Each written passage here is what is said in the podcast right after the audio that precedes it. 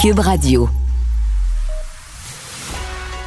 Il manie l'idée, la réflexion, la persuasion, le silence.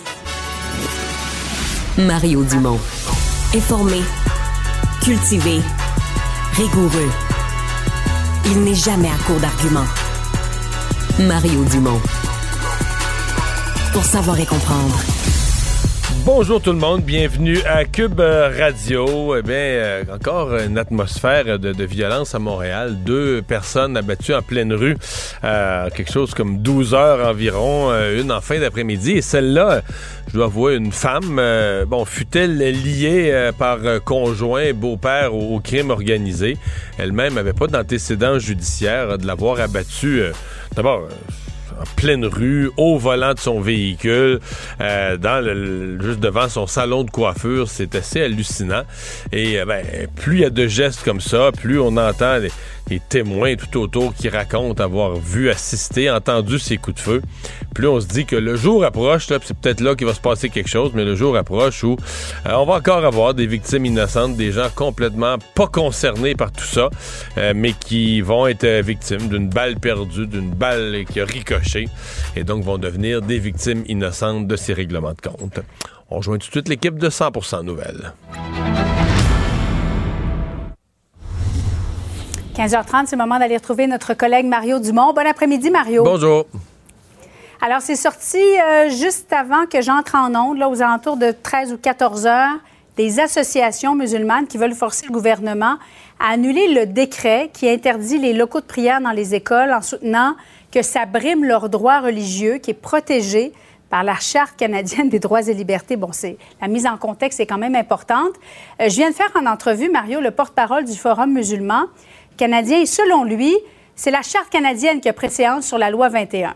Est-ce que Québec se dirige inévitablement vers une défaite ou pas nécessairement? Non, pas nécessairement. C'est-à-dire que la, la, liberté de religion puis le droit de religion. Euh, c'est complètement respecté au Canada. C'est complètement, excusez-moi, c'est complètement respecté par la loi, euh, la loi 21 ou même euh, ses, dispositions t'es au Canada, euh, au Québec, libre de pratiquer ta religion. La religion de ton choix, d'ailleurs. Il n'y a pas une religion d'État qui est mhm. imposée. Chacun a sa conscience religieuse. Donc, à la fois de choisir sa religion, de la pratiquer beaucoup, un peu.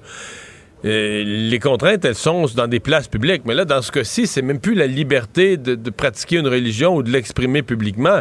C'est vraiment de dire qu'il faudrait qu'une institution publique, donc une école, engage des frais, réserve des locaux. Tu comprends que là, on, rende disponible pour des groupes religieux du, matériel public, des biens publics. Ah, on l'a fait dans le passé un peu pour, euh, pour accommoder dans certains cas, mais tu sais, la norme, c'est que ces institutions-là sont laïques. Donc, si on le fait, on doit le faire dans un local qui est ouvert à tous, un local qui devient à ce moment-là un local de, local de recueillement. Euh, mm-hmm. Puis que bon, la complication qu'on a, puis plusieurs n'osent pas le nommer, évidemment, c'est la loi des grands nombres. On se retrouve à Montréal avec des quartiers, euh, donc autour d'une école, le quartier, où, euh, bon, s'il y a une religion euh, qui, devient très, très, très majoritaire et où les gens sont beaucoup plus pratiquants, et là, on se dit, ben là, c'est parce que s'ils se mettent à prier dans le corridor, ils bloquent le corridor. Dans certains cas, dans, dans une cage d'escalier, on se met à prier partout. et donc, là, ça devient vraiment physiquement dans l'organisation des lieux. et là, donc, la réponse de ces gens-là, c'est de dire, ah, ben là, nous, ça nous prendrait à regarder ce que ça donne quand on n'a pas de lieu. Ce serait plus commode de mhm. nous donner un lieu. Parce que c'est ce que j'ai entendu des administrateurs d'écoles qui savaient que c'était pas trop trop conforme à l'esprit de laïcité de nos écoles, mais qui disaient, là, on réglait un problème pratico-pratique dans, les, dans les, lieux, sur les, dans les locaux de l'école. Mais je ne vois pas le cas dans le droit à la liberté de religion qui existe, c'est un automatisme que partout où tu vas, il euh, faut qu'on te fournisse un local de, prière, parce qu'à ce compte-là, est-ce qu'il en faut euh, euh, à l'école, dans les hôpitaux, dans les... Est-ce que tout, dans toutes les, institutions publiques, il faut qu'il y ait des locaux réservés à la pratique de la religion? Je ne pense pas. Je pense que c'est une extension. On va voir ce que les tribunaux vont dire, là. mais je pense que c'est une extension qu'on essaie de faire de ce droit, de ce droit fondamental liberté religieuse.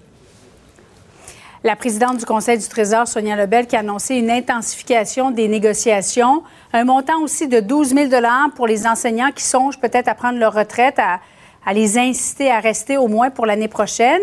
On va écouter, parce que tu, tu l'as reçu, Mme Lebel, dans le cadre de ton émission, on va écouter un extrait.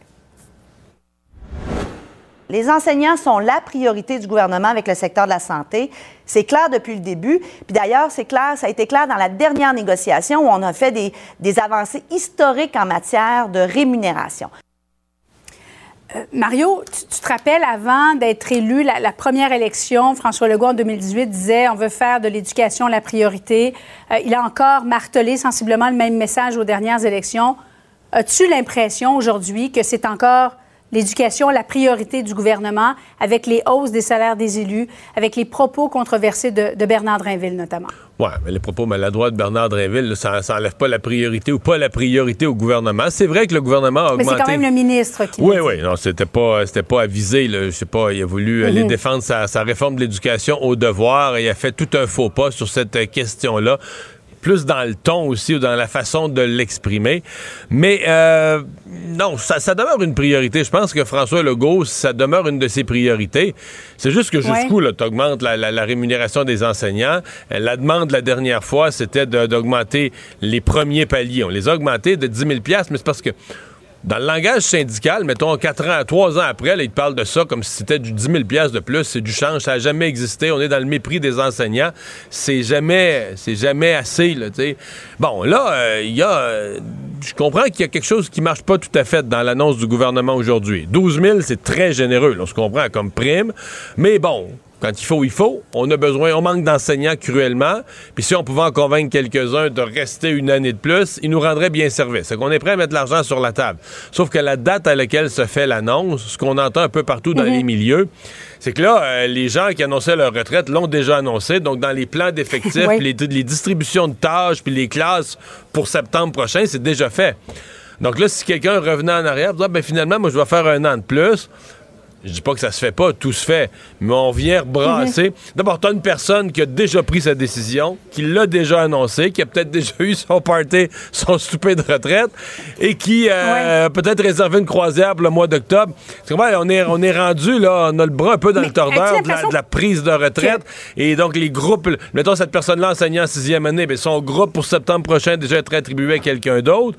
Hmm. Ça se défait, là. Si quelqu'un décide, ah ben finalement, je vais travailler une année de plus, mais ça arrive tard comme annonce.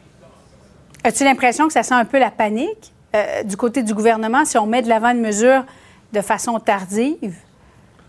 Ben, on, est toujours en mode réaction. La gestion de la main-d'œuvre dans le secteur public, est-ce que c'est juste de la faute du gouvernement? Est-ce que c'est un mélange du gouvernement et des gestionnaires du réseau? Euh, il semble pas y mhm. avoir de plan d'ensemble. On manque de main-d'œuvre, ça, on le sait, mais il semble pas y avoir de plan, de plan d'ensemble pour remédier à ça. Parce que c'est vrai qu'on aurait pu y penser, mettons, je sais pas, dès le début de l'année, en janvier-février, si on avait annoncé ça. Oups, là, on aurait peut-être facilité que des gens prennent la décision, ah, je vais travailler un an de plus. Donc là, dans les plans d'effectifs, les attributions de classe pour l'année prochaine, on aurait inclus ces gens-là. Les choses les choses se seraient, je pense, euh, mieux faites. Ça fait, mm. ça fait dernière minute, puis tout ça, bon, tout ça dans le contexte d'une négociation avec le secteur public. Il y a déjà un vote de grève qui a été pris hier soir, l'Alliance des professeurs de Montréal. Moi, je suis assez, euh, on s'en est déjà parlé, je suis assez peu optimiste. J'ai l'impression que les organisations syndicales euh, se préparent pour une fronde plus importante. Peut-être qu'on évitera la grève à la dernière minute, mais moi, je serais le moins surpris du monde. Moi, je ferais pas le saut si on se retrouve avec une grève générale qu'on n'a pas connue depuis longtemps dans le secteur public. Peut-être qu'une fois par 15-20 ans, c'est inévitable. Mais on dirait que cette année, euh, les conditions se préparent pour ça. Euh, d'autant plus que la ministre, la présidente du Conseil du Trésor a annoncé qu'elle allait intensifier les négociations jusqu'à la fin de l'été. Mais les syndicats. Après la fin de l'été, ben, c'est la rentrée scolaire. Oui, mais les syndicats, Julie, disent qu'elle négocie pas. C'est toujours, toujours deux versions. Elle a dit, là, on intensifie, mais du côté syndical, ils nous disent, nous, on serait disponible mm. pour négocier tous les jours. On devrait négocier deux, trois jours par semaine. Là, c'est à peine un jour par semaine. Donc, eux disent que c'est du côté gouvernemental qu'on ralentit la négociation, qu'on n'est pas actif aux tables. Alors, c'est toujours ça. C'est un jeu, le jeu de la négociation. Nous, on est témoins de ça, on ne sait pas trop où se placer. Ben, au moins, ça va mieux avec la FIC, hein, Mario? Non, c'est une blague. pas tellement. Euh, la, FIC, non, c'est ça. La FIC qui appréhende un été difficile. Est-ce que toi, tu, comprends, Mario, que ça va pas si bien que ça, finalement, dans les, dans les négociations actuellement? Oui, mais là, par contre, ce que la FIC disait aujourd'hui, euh, Mhm. C'est vraiment, c'est un ballet dont on connaît la chorégraphie. Euh, de dire à la veille de l'été que l'été va être difficile, en plein temps, ça mettre une pression sur les gestionnaires locaux. Euh, on veut le respect des vacances, mais là, on se dit si on manque de monde pour avoir le respect parfait des vacances, ben, euh, on risque d'avoir plus de temps supplémentaire obligatoire. On veut pas de temps supplémentaire obligatoire non plus. donc, comment... Tu sais, dans le fond, quand tu écoutes tout ce que la FIC dit, ben, la mhm. seule conclusion à laquelle tu peux arriver, c'est des réductions de services ou des fermetures de départements. C'est, Comme l'été dernier, Ben oui, il faut respecter toutes les vacances. Puis, il ne faut pas donner de temps supplémentaire obligatoire. On manque de monde. Ben, ils vont jamais le dire comme ça. Mais tu sais quoi, quand tu es, le patient, quand tu es en dehors de ça, puis tu es le patient ou le patient potentiel ou la personne en attente de soins de santé, tu dis, bon, ben, si on, si on fait tout ça, euh, il va manquer de monde, donc on va fermer une urgence, on va fermer un département, on va fermer un service mm. d'obstétrique, on va fermer des, des, services ici et là, pas tout le temps, mais temporairement ici et là. On va devoir fermer certains services pour regrouper le personnel. Est-ce que c'est ce qui risque d'arriver? Mais bon, pour l'instant, la FIC était la première étape de demander aux gestionnaires dans les établissements de s'asseoir avec les syndicats locaux puis de voir à mieux préparer l'été. Puis là-dessus, ils ont peut-être pas tort. C'est, le temps de faire ça au mois de mai, de préparer les vacances mm. d'été, c'est bien certain. Mais malheureusement, j'ai peur qu'il n'y aura pas de solution miracle. On va manquer de personnel. Mario, merci beaucoup. Bon après-midi à toi. Au revoir. Il ne mord pas à l'hameçon des fausses nouvelles. Mario Dumont a de vraies bonnes sources. Savoir et comprendre l'actualité. Alexandre Morand-Villouellette. Bonjour Alexandre. Salut Mario. Euh, une nouvelle qui est tombée il y a quelques minutes, c'est la presse qui a obtenu une déclaration le venant de la, caisse de dépôt Infra, la CDPQ Infra, sur le REM. Euh, pas un autre report. Ben oui, Mario, un autre report. Celui-là qui devrait pas être catastrophique selon les infos du porte-parole, justement, de CDPQ Infra, Jean-Vincent Lacroix, qui a pas voulu le confirmer, confirmer les informations, mais quand même, là, en ce moment, on n'est pas encore à l'étape finale des tests, même qu'on les a pas commencés sur le REM. Parce que il reste une espèce de répétition générale, ce qu'on appelle la marche à blanc. Dans le fond, c'est qu'on va faire rouler le REM comme s'il y avait des passagers. Comme une journée normale. Comme une journée normale, comme plusieurs journées normales. Même, on dit qu'on doit faire un 10 jours consécutifs là, de tests à faire rouler tout ça et où on veut obtenir un taux de fiabilité global qui est en haut de 95% Donc, il faut, vraiment... Sur 10 jours. Sur 10 jours, là, qu'il y ait très, très, très, très peu d'accro.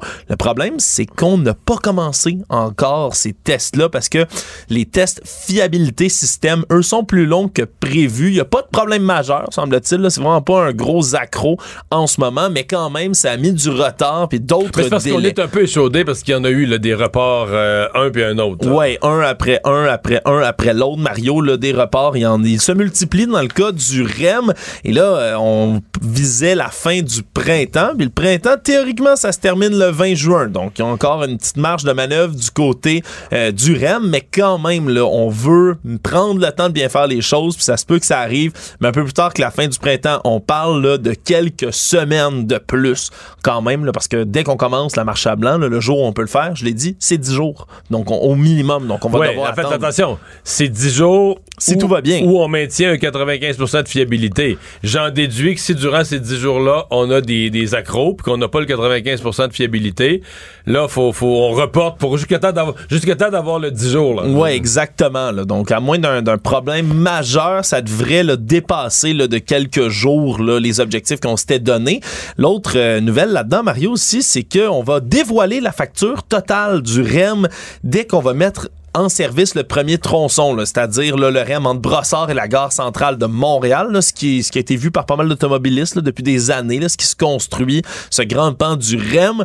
Et lorsqu'on va l'annoncer, l'inaugurer, on va avoir des prix, semble-t-il, que ça doit être, Mario, sans grande surprise encore une fois, plus haut comme montant que le 7 milliards qui avait été annoncé jusqu'ici. Ce sont les informations de la presse, puisqu'il a été euh, semi-confirmé. on parle d'une hausse d'au moins 30% des coûts sur le 7 milliards. Ça m'étonnerait, ça. Des dépassements de coûts. Il n'y a jamais eu ça de l'histoire des travaux au Québec, hein, des dépassements de coûts? moi, c'est une erreur. Ouais, c'est la même erreur qu'ils ont fait pour le pont-tunnel, je pense, Mario. Hein? Le dépassement de coûts, ça m'étonnerait. Tu vérifier tes ben, affaires. je, je, je retourne à la table à dessin, Mario. Je vais vrai, faut plus que je fasse de jokes cyniques de même. Ça, ça, s'est retourné contre moi dans le cas des loups à Longueuil. Mais c'est vrai que ça, c'est vrai que c'est arrivé, ça, auprès de, de, nos auditeurs, Mario, qui se demandaient si c'était ta solution. En fait, c'est Tristan, faudrait qu'il se trouve une, musique ou un avertissement sonore. Mario est cynique, là. Ouais, Mario fait le clown. Une espèce d'alarme nucléaire serait bon, c'est ça. Oui, parce à chaque fois Mario est cynique, Mario est cynique, ça serait bon. Ouais, il, en prend bonne note, nous dit-il, puis ça c'est une, une, bonne affaire parce que ça, ça t'arrive de temps en temps de faire du cynisme, Mario? C'est rare. Mario Dumont. Plus pratique que n'importe quel moteur de recherche. Une source d'information plus fiable que les internets. Pour savoir et comprendre, Mario Dumont. Nouveau programme, euh, le thème est à la mode et le gouvernement nous dit que d'ici quelques mois, il va nous arriver avec des plans plus larges et plus précis et à long terme là-dessus, notre consommation d'électricité. Mais déjà, euh, Hydro-Québec, bon, a des programmes du genre depuis longtemps, en aura un nouveau. Il sera officiellement lancé et vous pourrez vous inscrire à partir de cet été. Mais on en sait déjà des grands bouts. Hydro-Québec commence déjà à, communiquer sur ce programme qui s'appellera Logivert. Sandrick Bouchard, conseiller en communication chez Hydro est avec nous. Bonjour. Bonjour. À qui s'adressera Logivert? Ben, à tous les clients résidentiels qui veulent, euh, dans un cas, effectuer des travaux pour améliorer l'efficacité énergétique de leur résidence, et également aux gens qui construisent des résidences, euh, donc de nouvelles résidences pour lesquelles il y a des mesures également. Essentiellement, c'est 20 mesures en efficacité énergétique qui sont admissibles soit dans un bâtiment existant ou dans une nouvelle construction. Donnez-nous deux, trois exemples des mesures, des, équipements ou des choses qui risquent d'être achetées ou rénovées le plus souvent. Là. Ben, écoutez, euh, ça peut être aussi simple qu'une cuisinière à induction. On parle d'environ 250 dollars euh, d'aide financière. Euh, des sécheuses à pompe de chaleur qui sont plus efficaces. Encore une fois, 250 dollars. Donc, vous allez subventionner carrément l'achat de certains électroménagers qui sont plus efficaces au niveau, qui dépensent moins d'électricité. Exactement. Il y a également les thermopompes efficaces. C'est un programme qui existait déjà, qui va faire partie de ce programme-là, euh, qui est très populaire. Et euh, il y a de nouvelles choses, comme par exemple euh, la géothermie, les thermopompes géothermiques. on va offrir une aide financière, financière pardon, jusqu'à 750 dollars par tranche de 1000 BTU heure. Ça va couvrir environ 50 à 60% du montant total. Également. Mais ça, la géothermie, c'est plus cher. La personne qui investit là-dedans ont plus grosse facture un peu, là. Oui, on parle de projets euh, plus importants, effectivement. C'est pourquoi l'aide euh, est quand même très importante. Quand on parle de 50 à 60% euh, ça se calcule en dizaines de milliers de dollars. il y a également les accumulateurs de chaleur avec thermopompe centrale, qui sont essentiellement des appareils qui existent déjà, mais qui vont être subventionnés. Ça peut aller jusqu'à un peu plus de 20 000 dollars dans un cas comme ça. C'est essentiellement une technologie qui n'est pas nouvelle, dans le sens où ce sont des briques, des, des, des, des briques de, pour lesquelles on va emmagasiner de la chaleur et à l'aide de la thermopompe, on va utiliser cette chaleur-là qui a été emmagasinée. Donc, on parle de stockage physique dans un cas comme ça. Ça, évidemment, il y a un aspect efficacité énergétique, mais gestion de la pointe aussi, vous le savez, on en parle beaucoup. C'est très important pour nous de gérer les pointes de consommation. OK. Donc, euh, essentiellement, les gens vont se faire offrir euh, durant l'été euh, tous ces équipements. Donc, si vous changez un de vos électroménagers, si vous voulez changer votre thermo, votre thermopompe vous la remplacez. Si vous achetez un produit recommandé par Hydro-Québec ou certains produits, est-ce que les, fabricants, je présume, vont être vos partenaires, les fabricants ou les, les, les, mettons, les vendeurs de thermopompes vont être vos partenaires pour faire la promotion, dire, mais si vous achetez celle-là, il y a un rabais d'hydro? Ben, c'est dans ce sens-là où déjà il y a eu un pré-lancement à partir du mois d'avril. Euh, quand vous disiez qu'on a commencé à communiquer sur le sujet, c'est parce qu'on veut que euh, tout le monde de l'industrie, les parties prenantes, soient prêtes à, agir lorsqu'on va lancer plus euh, vers la fin de l'été officiellement.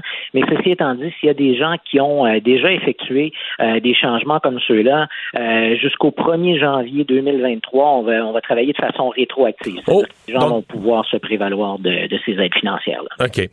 Est-ce que vous allez du côté des gens qui s'équipent pour produire un peu de leur propre énergie?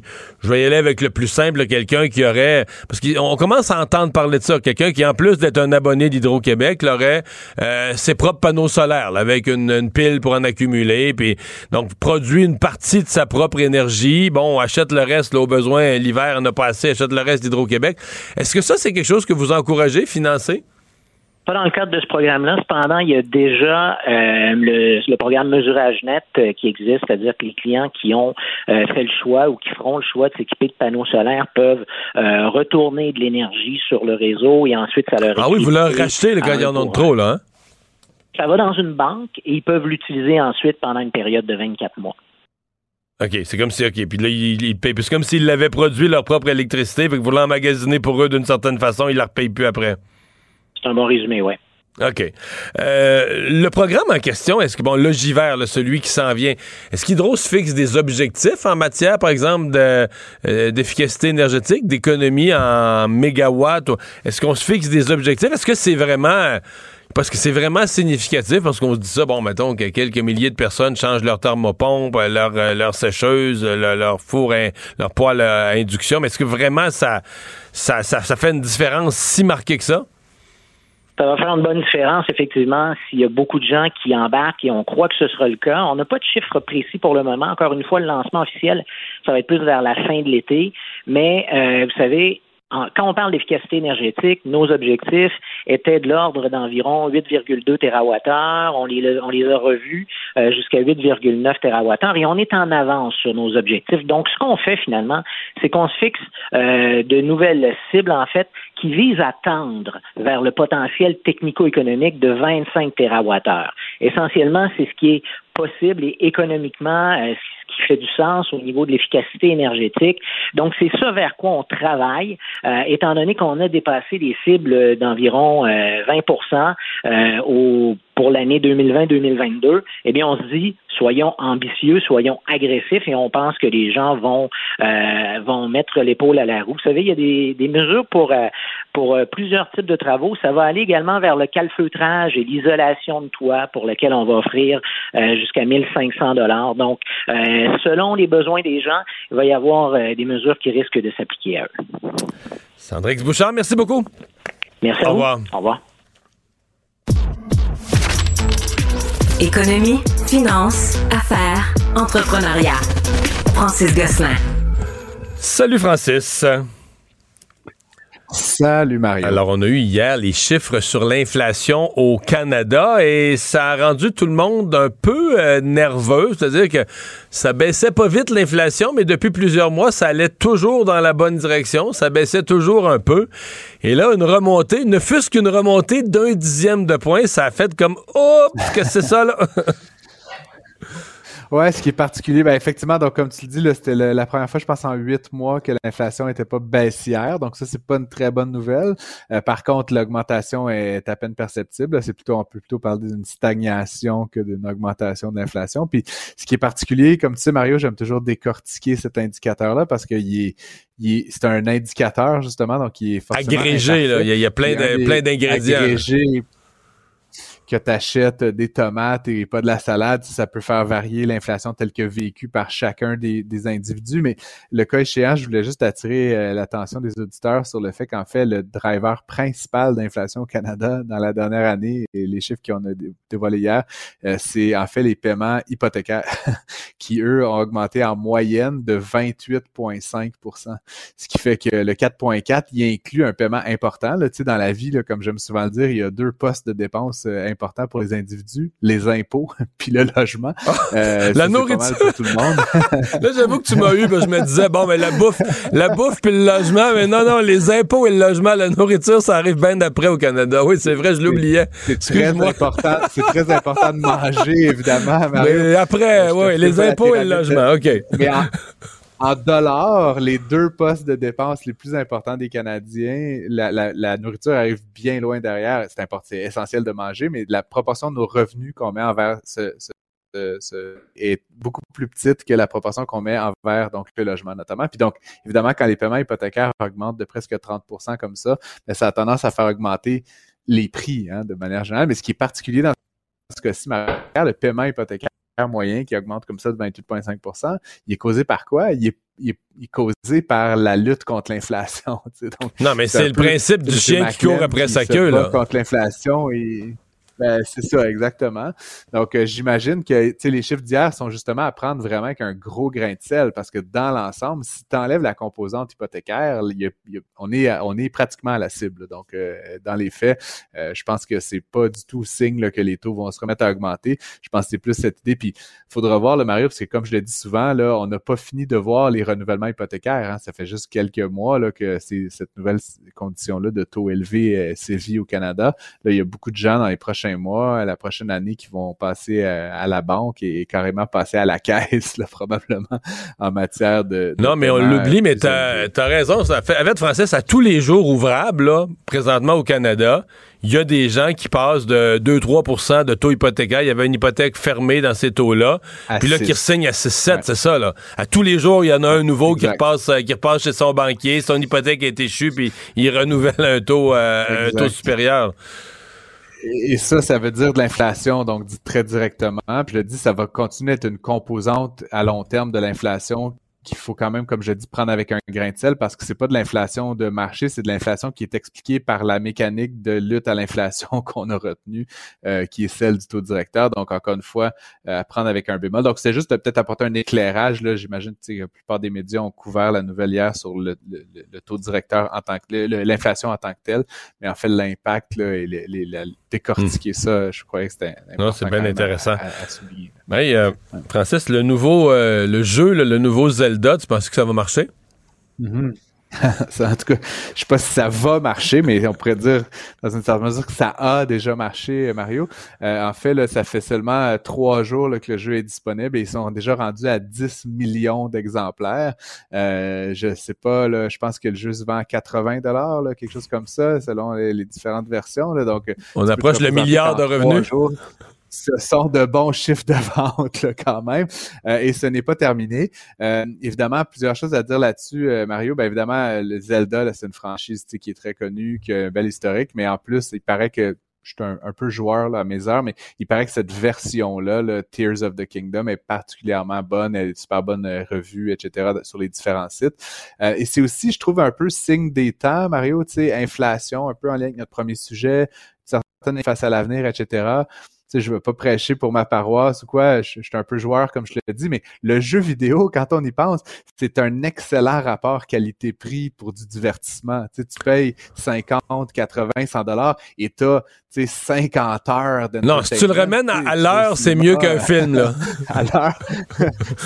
et, et n'importe quel autre presque divertissement, aller au cirque, aller à la ronde, en tout cas, qui sont tous de très bons divertissements, mais c'est juste, c'est très euh, économique, en fait, des jeux vidéo en termes de, de, coût à l'heure de divertissement. En fait, quand tu joues, quand tu te mets à jouer vraiment, c'est même ta facture d'épicerie qui diminue parce que tu oublies de manger. si tu le regardes au complet. Je, je savais pas que tu est-ce que tu parles d'expérience, euh, Marie? Ouais, ouais, ouais. Ben moi, je joue pas beaucoup. Je joue pas beaucoup, mais pas parce que j'aime pas ça, parce que j'ai peur de moi-même. Ah ben, de l'impact sur mon sommeil et sur euh, tous les aspects de la vie. En bon français, addictif, hein, ça crée une dépendance parfois certains de ces jeux-là. D'ailleurs, je sais qu'il y a plusieurs de, des recherchistes et autres euh, membres du studio qui sont de grands joueurs, notamment de Fortnite. D'ailleurs, il faudrait faire un concours cube éventuellement euh, sur les internets. Je les entends rire. Je, les entends rire de l'autre côté de la vitrine. là où je voulais en venir, c'est que les jeux vidéo, en fait, ben, on en reparlera peut-être à, d'autres moments, mais c'est un, une industrie contre cyclique. Quand l'économie va mal, les jeux vidéo ont tendance à bien aller justement parce que, comme je l'ai dit, c'est un, un, divertissement très économique. Les gens sont souvent, quand ils perdent leur emploi ou quand l'économie va moins bien, quand les choses coûtent cher, plus plutôt tendance à rester à la maison, moins sortir au restaurant, moins faire des sorties dispendieuses. Et donc, souvent, on le voit quand l'économie ralentit, comme on le voit actuellement, les compagnies de jeux vidéo ont de très, très bons résultats. Ils vendent davantage. Donc, ce sera à voir dans la prochaine année ou deux comment les Ubisoft, Electronic Arts, Nintendo euh, se comportent en termes de titres boursiers et autres comportements euh, en, économiques. Justin Trudeau, qui est en Corée du Sud, qui est en visite en Corée du Sud, euh, est-ce qu'il va s'acheter un Samsung ou une Hyundai? je sais pas, mais, mais justement, tu, parles de, véhicules, puis c'est un peu le sujet dont je voulais parler avec toi, parce qu'effectivement, il, y a, il y a eu euh, signature d'une entente euh, cadre avec la Corée du Sud, qui est en l'occurrence un, manufacturier important de véhicules euh, toutes catégories confondues, mais en particulier de véhicules électriques. Tu parles de Hyundai, euh, la marque Genesis, Kia, donc c'est quand même des véhicules. mais c'est rendu toute la même compagnie, là. Hein? Kia, Genesis, Hyundai, c'est rendu ben toute la même conglomérat géant, là, ouais. C'est des filiales, mais effectivement, là, ça, ça, ça fait partie d'un tout. Un peu comme beaucoup de ces entreprises-là, le Volkswagen qui possède Bugatti, Audi, Porsche, etc., ou General Motors. C'est des rapports de marques croisées. Mais tout ça pour dire la Corée est un acteur très important dans le marché de l'automobile, en Amérique du Nord en particulier. Et donc, cette entente-là porte notamment sur le volet, les batteries, là, dans le fond. Donc, comme tu le sais, le Canada et en particulier le Québec là, cherche à se positionner à l'échelle mondiale pour être un acteur de premier plan. Et ça fait écho à des trucs que je disais en fin de semaine, Mario. Là, sais, je sais pas si tu savais, mais la Chine actuellement contrôle pratiquement toute la filière batterie. Là. Puis selon différents moments là, de la chaîne, là, de l'exploitation, la conversion, il y a le cobalt, le lithium, là, il y a plusieurs composantes chimiques qui entrent là-dedans. Il y a certains goulots d'étranglement où la Chine contrôle jusqu'à 75% de l'approvisionnement mondial. Donc, c'est sûr que de faire des partenariats avec d'autres nations, comme la Corée du Sud, comme éventuellement les États-Unis, puis le Canada avec le Québec et l'Ontario qui ont aussi des mines qui permettent d'exploiter certains de ces minerais-là, c'est à l'avantage hmm. mutuel d'un peu dans une logique de séparer de la dépendance chinoise. Donc, c'est plutôt une Mais la, la, Chine euh, sont vraiment forts dans l'auto électrique. En fait, tu sais, t'as des, as des Américaines puis des Européennes qui se lancent dans l'auto électrique, mais la vraie concurrence de Tesla en termes de compagnies qui font de l'auto purement électrique, corrige-moi, mais c'est Xpeng, c'est Ili, c'est NIO, c'est toutes des, toutes des euh, Chinoises, là. Tout à fait et qui sont une fraction du prix souvent là, des véhicules européens et même euh, nord-américains. Donc ça, pour l'instant, on n'en voit pas beaucoup parce que comme toute cette filière-là de la, du véhicule électrique euh, tarde à se mettre en place à l'échelle de, comme tu le sais, il se vend des dizaines de millions de véhicules chaque année euh, à essence sur la planète. Faire la même euh, échelle de production dans le véhicule électrique, ça va prendre quelques années encore. Mais tu penses que dans 5-10 ans, ouais, mais les marques que je viens de nommer et d'autres, les marques chinoises, tu penses qu'on va les avoir sur le marché qu'à Montréal, on va voir, mettons, des, des NIO dans la rue dans quelques années? Que les Chinois vont devenir un exportateur? Surpris. Il y, a un, il y a un facteur de coût ici là, qui fait qu'ils sont capables de produire. Puis bon, il y a des petits enjeux de propriété intellectuelle éventuellement, on parlera une autre fois, mais nonobstant, c'est des véhicules peu chers. C'est souvent la moitié du prix, par exemple, d'une Tesla ou d'un véhicule comparable. Euh, et donc, évidemment, pour certains ménages, là, ce qui explique aussi d'ailleurs la popularité des véhicules coréens, là, historiquement, là, qui étaient vraiment à un prix euh, beaucoup plus avantageux que beaucoup de leurs rivaux euh, européens ou nord-américains. Il faudra voir si les Chinois, ça va dépendre d'autres facteurs, la géopolitique, Taïwan et tout ça, là, mais si jamais la situation reste relativement stable, je vois pas pourquoi on verrait pas une abondance de véhicules chinois s'installer sur les marchés euh, canadiens et américains. Parce qu'encore une fois, on veut pas trop acheter chinois, mais si c'est la moitié du prix, Mario, là, je pense qu'on va, on va, on va On va piler sur nos valeurs. Quand même, oui, c'est pas, pas, impossible. merci, merci Francis, à demain. Bye bye.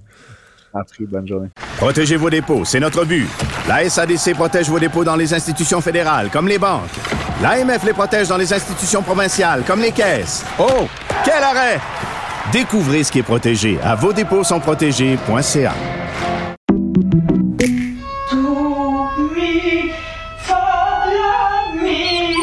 Votre maison, c'est un espace où vous pouvez être vous-même.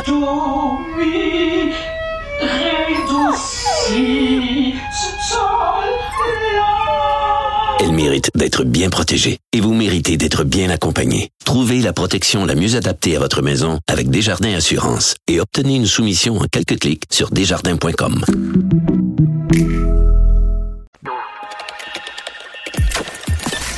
Mario Dumont. Plus pratique que n'importe quel moteur de recherche. Une source d'information plus fiable que les internets. Pour savoir et comprendre, Mario Dumont. L'exercice lui-même Mario Dumont. va faire sortir plus de vérité sur ce qui s'est véritablement passé à ce moment-là. Gérez donc ça, s'il vous plaît. Isabelle Maréchal. c'est parce qu'à un moment donné, si on paye pas tout de suite, on va payer tout à l'heure. La rencontre, Maréchal Dumont.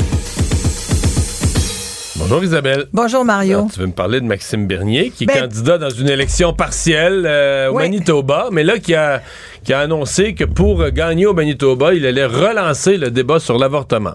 Et c'est pas que je voulais tant que ça de te parler de Marc Maxime Bernier, tu comprends, mais là, oui, euh, ça me démangeait parce que quand j'ai vu euh, cette nouvelle tomber aujourd'hui à l'effet que euh, pour M. Bernier, c'est donc bien détestable un avortement au troisième trimestre. Puis, c'est sûr que quand on y pense, c'est vrai que c'est tard dans une grossesse. une grossesse, c'est normalement 40 semaines. À partir de la 36e semaine, tu peux euh, tu peux. Euh, mais à partir de la 24e, le bébé est viable. Mais à partir de la 24, oui, Oui, c'est sûr. Dans un centre de, dans un centre hospitalier spécialisé, euh, le bébé est viable est viable, ben oui, normalement, mais il doit être sous couveuse et c'est un prématuré. Et y a un grand prématuré. C'est un grand prématuré, puis les grands prématurés euh, sont pas sortis du bois.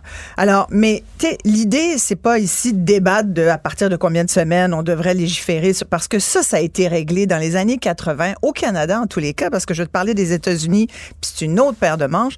Mais au Canada, on a décidé que l'avortement était légal.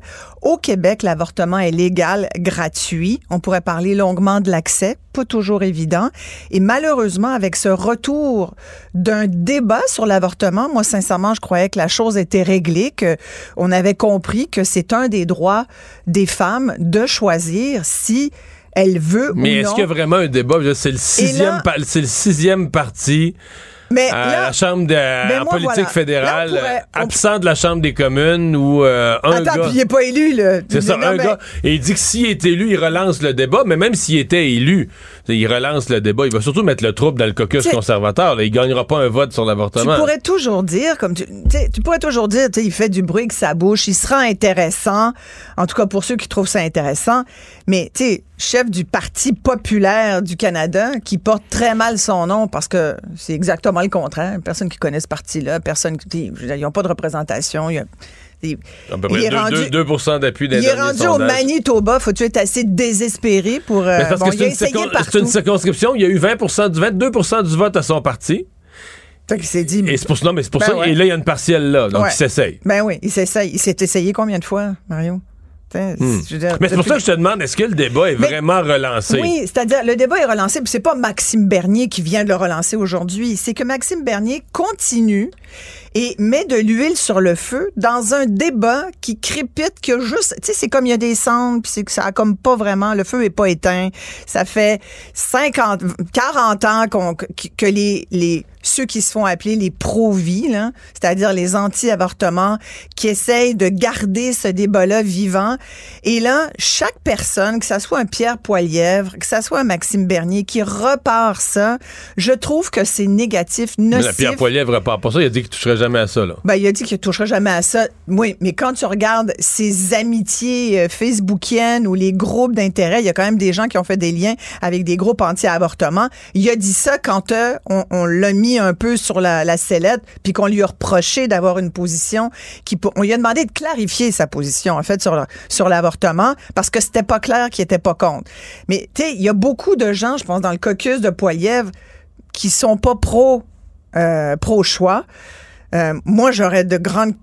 J'aurais de. C'est pour ça que si Maxime. Que Maxime Bernier était élu, pour Pierre Poilievre, ça serait un cauchemar parce que Maxime Bernier pourrait pas gagner, rien gagner. Exact. Mais il pourrait faire provoquer des votes qui feraient qu'une vingtaine de membres du caucus des, conservateurs seraient toujours mal à l'aise. Il y, aurait, le goût de voter avec Bernier. Et là, Pierre Poilievre, ça serait un cauchemar pour lui. Là. Ouais, parce que, mais tu sais, je pense que c'est quoi ça, véritablement Poilievre, son opinion là-dessus? Penses-tu qu'il est pro-choix ou pro-vie? Moi, je pense qu'il est pro-choix. Lui, il semble pas, lui, il est sans ambiguïté là-dessus. Là. Ouais. Aaron O'Toole l'était aussi dans le discours, sauf qu'il s'était allié pour se faire élire chef conservateur. Il se faisait reprocher, de, il se faisait reprocher de allié temporairement avec il est tellement populiste dans le ton. que puis c'est tellement pour moi c'est des c'est des politiciens qui sont tellement opportunistes qui vont là où le vent où le vent tourne, tu comprends? Ils sentent la chaleur puis ils se disent, OK, bon, on n'ira pas là, mais là, là, par exemple, il y a des gens qui ont peut-être aller chercher de ce bord-là, on va aller là, tu comprends? C'est, c'est comme des espèces de, presque des girouettes, tu sais, quand le vent hmm. arrive dans Mais pas, pas Justin Trudeau? Ben, Justin Trudeau, c'est un peu toujours le même. Euh, ben, sur certains dossiers, t'as bien raison. Là, je suis pas là pour défendre Trudeau. là, les libéraux, les libéraux, au fil des années, acheter les communautés culturelles une par une avec des subventions aux associations. Complètement. C'est ça, la... ça, la politique, d'additionner ben, des gens. Ouais, mais est-ce que c'est ça la politique? Est-ce que ça devrait être ça la politique? Je pense que non. ça finit par décourager les gens d'aller voter. Ça, hmm. c'est la politique décourageante parce qu'elle est trop opportuniste. Ou tu as des convictions ou tu n'en as pas. Moi, je pense que tu vas en ben, politique pose la question pour Maxime Bernier. Est-ce que. Tu sais, je pense que Trudeau, il l'a dit. Je pense que Trudeau, il est pour l'avortement. Il est pas contre, en tout cas. Puis il l'a dit clairement. Il a dit c'est un droit des femmes, point. Mais Maxime Bernier? Ben, Maxime Bernier, je sais-tu ce qu'il pense? En tout cas, ce qu'il dit de sa bouche, c'est qu'il trouve ça bien désagréable. Mais est-ce qu'il pense comment ça? Moi, je pense qu'il est comme Trump. Lui, dans sa vie, le Maxime Bernier, c'était un pro-liberté. Euh, jusqu'à jusqu'à jusqu'à temps qu'il fonde son nouveau parti qui va aller chercher des votes dans l'Ouest canadien. Mais je pense qu'effectivement. Il était, était pro-choix au choisi. Ben oui, ça me fait. Euh, Donald Trump aussi a passé sa vie pro-choix pour devenir chef républicain. on ne s'en souvient pas, mais Donald Trump, c'est un ancien démocrate. Pro-choix, complètement. Puis il disait, on n'a pas à se mêler de ça. Ben, L'État n'a pas à se mêler de ça. Tout à coup, pour avoir des votes, c'est encore pire, non? Ben, je trouve ça pire. C'est ce que je te dis. C'est des politiciens opportunistes et ça décourage les gens, les citoyens de la chose politique. Je trouve ça profondément désespérant d'être un politicien comme ça, de se positionner là où tu penses que tu vas aller chercher des votes pour le simple fait d'aller chercher des votes pour te, te mettre euh, de l'avant. Mais, mais ça veut dire en plus que tu n'as pas de respect pour la chose politique. Donc, tu veux représenter, tu es prêt à représenter des, des idées auxquelles tu crois même pas? Tu es prêt à défendre des choses dont tu pas complètement convaincu? Et moi, je vois tellement pas la politique comme ça, Mario. Je sais que toi non plus. Fait que, tu sais, moi, je me dis, des gens comme ça, en a-t-on vraiment besoin? Et, et, et, qui viennent nous ramener l'histoire de, de l'avortement au troisième trimestre. Sais-tu combien qu'il y en a de, de, femmes qui se font avorter? Là? il y en a 20, il y en a peut-être 30 par année. C'est profondément, c'est un non-débat. Mais lui, il va ramener ça. Puis là, il y a des, ultra-conservateurs qui vont donc être contents. C'est comme ça que c'est reparti aux États-Unis. Puis je regardais aux États-Unis, là, ça va pas bien pour l'avortement et pour les femmes, parce que, ultimement, c'est les droits des femmes qu'on atteint.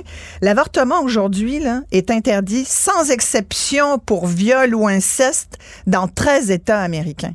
Dans près du tiers des États-Unis, il y a donc une femme se fait violer par son, oncle, son père ou par un kidam dans une ruelle, eh bien, elle est enceinte, elle n'a pas le droit de se faire avorter. Ça serait pourtant des méchantes de bonnes raisons. Elle n'a pas le droit de se faire avorter dans 13 États des États-Unis. Pays de la grande liberté, on repassera. Et il y a plein d'États où il y a des juges. Tu sais, de quoi je me mêle? Il y a des juges, évidemment, toutes des hommes, d'un certain âge, pas faire de l'agisme, mais il y a quand même beaucoup de ça pareil. Hein. Euh, ou, euh, puis on peut parler, on peut penser au juge fédéral Matthew euh, Kaczmarek, qui est, qui est un ultra-conservateur, qui avait, entre autres, légiféré sur la pilule abortive, parce que la pilule abortive est utilisée, en fait, c'est du euh, mifepristone. elle est utilisée, c'est un des, des, deux pilules, apparemment, qui sont utilisées maintenant pour provoquer un, un avortement dans les jours qui suivent. Et et bref, lui a légiféré en disant Ah, ça met la santé des femmes en danger. Donc, je, je retire le droit d'utilisation de la pilule abortive. Et dans plusieurs États américains, effectivement, cette décision-là est euh, soit entérinée ou soit bloquée par des juges qui disent attention, non, faut pas aller là. Mais il y a, y a, comme dans à peu près une vingtaine d'États des décisions euh, latentes en ce qui touche les interruptions de grossesse. Alors, aux États-Unis, le débat est rouvert. Tantôt, je te disais au Canada, au Canada, non. Puis même Maxime Bernier dit oui, mais Maxime Bernier. Oui, mais ça n'empêche pas des gens d'aller manifester au Parlement. Ça n'empêche pas des gens de faire de la ils pression. le font tous les ans depuis 50 ben euh, ans. Oui, mais arrêtons. Point ben final. tu comprends? Point final. Puis moi, c'est un dossier, l'avortement, que j'ai couvert quand j'étais euh, reporter euh, pendant des années et que j'habitais à Toronto. J'ai couvert Morgan Taylor, qui était vivant à l'époque, qui avait des cliniques où se pratiquait l'avortement et, et où l'accès, dans, dans les années 90, là, c'était pas super accessible l'avortement autant qu'aujourd'hui. Il y avait énormément de tabous. On a quand même beaucoup avancé. Euh, et c'était difficile de pour, pour une jeune fille, une jeune femme, une femme d'avoir accès. Il fallait payer. C'était très cher. Et euh, je me souviens de l'avoir interviewé plusieurs fois. C'était un homme, un médecin profondément humain, très sensé et qui a reçu des menaces de mort toute sa vie. J'avais interviewé. Tu sais qu'il y y a des médecins qui ont été assassinés pour ça euh, aux États-Unis, qui ont été menacés au Canada. Moi, j'avais reçu, euh, parce que j'étais reconnue pour couvrir cette, euh, cette cause-là et être clairement pro-choix, parce que je suis une femme, je me, je vois, je me vois mal être l'inverse. et j'avais reçu dans une boîte de chaussures des, euh, des restes humains. Écoute, ça m'avait... Euh, à Radio-Canada, à l'époque, c'était Radio-Canada Toronto, il avait fait venir la police, puis il pensait que c'était une bombe. Écoute, ça avait été branle-bas de combat dans, le bureau de Radio-Canada. Puis finalement, quand on avait ouvert la boîte, euh, c'était absolument euh, dégueulasse. Là. Mais euh, mm. bref, tout ça pour dire qu'ils sont prêts à tout. Tu sais, j'ai reçu des, des, lettres de menaces de mort. Euh, tu sais, tu t'attaques aux médias, tu t'attaques aux médecins qui pratiquent l'avortement. C'est pour la, cette raison-là, d'ailleurs, que de nombreux médecins refusaient de le faire au Québec jusqu'à il n'y a pas si longtemps. Mm. La, la, raison pourquoi Maxime Bernier a fait une telle guerre là, pour, contre la vaccination, c'est pas parce qu'il voulait que chacun fasse ce qu'il veut avec son corps? Il dit, sincèrement, je, il dit, sincèrement, ce que je comprends de lui, c'est que pour lui, c'est la même chose. Il parle de l'avortement troisième trimestre, puis il dit que c'est comme permettre un infanticide. Puis il dit, on a beau vouloir dire mon corps, c'est mon choix. Dans ce genre de cas, il y a un autre corps, un autre être humain, presque entièrement développé, d'impliquer. C'est ça qu'il dit. Après toutes ces années, il faut rouvrir le débat, et c'est pour ça que je mets au défi Pierre Poilievre de nous dire s'il est pour le meurtre des enfants non nés au dernier trimestre. C'est pas rien de dire ça, Mario. Moi, c'est contre ça que je me lève. C'est de dire, tu ne peux pas dire qu'un avortement, même au troisième trimestre de grossesse, étant donné qu'on parle ici de cas extrêmement rares où il faut vraiment connaître la situation de la mère pour, pour en arriver là, je pense qu'il n'y a aucune femme qui souhaite euh, parce que c'est un, un accouchement qui souhaite avec des c'est très compliqué et sincèrement ça doit pas faire du bien. Donc il y a aucune femme qui souhaite être dans cette position là. Je pense que quand tu arrives là, c'est parce que tu n'as pas d'autres choix. Et donc, malheureusement, des fois, c'est le médecin qui dit, écoutez, on va être obligé euh, de vous accoucher, mais votre bébé n'est pas viable. des fois, oui, le bébé peut avoir l'air tout formé, mais on sait très bien que ce ne sera pas forcément un enfant viable à terme. Donc, euh, je pense qu'il faut laisser la science, les, les femmes, avec leurs médecins, décider et que ce n'est certainement pas à des politiciens qui s'appellent Bernier, Poilièvre ou tout autre de décider de ce qu'on fait avec notre corps. Et pendant que je te dis ça, ben, dans plein d'autres pays sur la planète, le sort des femmes, euh, je pourrais parler des viols qui, servent d'armes de guerre en Ukraine. Je pourrais parler des Iraniennes qui ont toujours de moins en moins de droits. La liste des, des, euh, des atteintes aux droits des femmes depuis les dernières années s'allonge. Tu sais, je lisais euh, un article du New York Times sur les interruptions de grossesse et l'avortement aux États-Unis. Et euh, il y a quelqu'un qui disait, c'est fascinant de voir à quel point les armes sont plus protégées aux États-Unis que les femmes. Mais aux États-Unis, c'est aussi le symptôme de quelque chose de plus large. C'est-à-dire que les Américains se sont retrouvés contre, entre autres après le 11 septembre, contre des intégrismes religieux.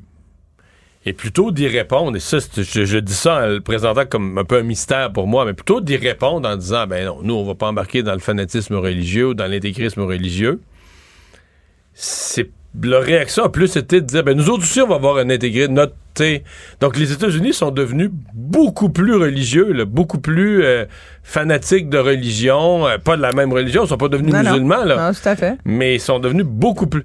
Et donc, euh, tout ce qui était des mouvements très, très. C'est-à-dire, on, les voit plus. J'ai l'impression qu'ils l'ont toujours été. C'est quand même le pays de.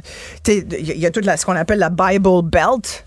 Euh, on l'appelle encore la Bible Belt. Là. Tout le sud des États-Unis, ultra religieux, euh, Sauf qu'aujourd'hui, euh, là, ça l'est plus qu'il y a 30 ans. Mais là, aujourd'hui, il se donne le droit de s'exprimer d'abord parce qu'on est dans une ère où tout le monde s'exprime comme il veut n'importe où euh, et sur n'importe quelle plateforme.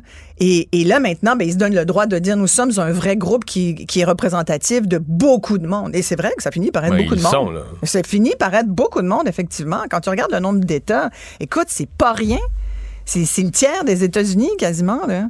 Et puis, c'est pas fini du tout. Non, mais c'est ça que j'allais dire. C'est pas un nombre qui va en diminuant. C'est un nombre qui va en augmentant. À l'heure actuelle, il y a des projets pour resserrer dans plusieurs autres États. Dans une, au moins une douzaine, quinzaine d'autres États.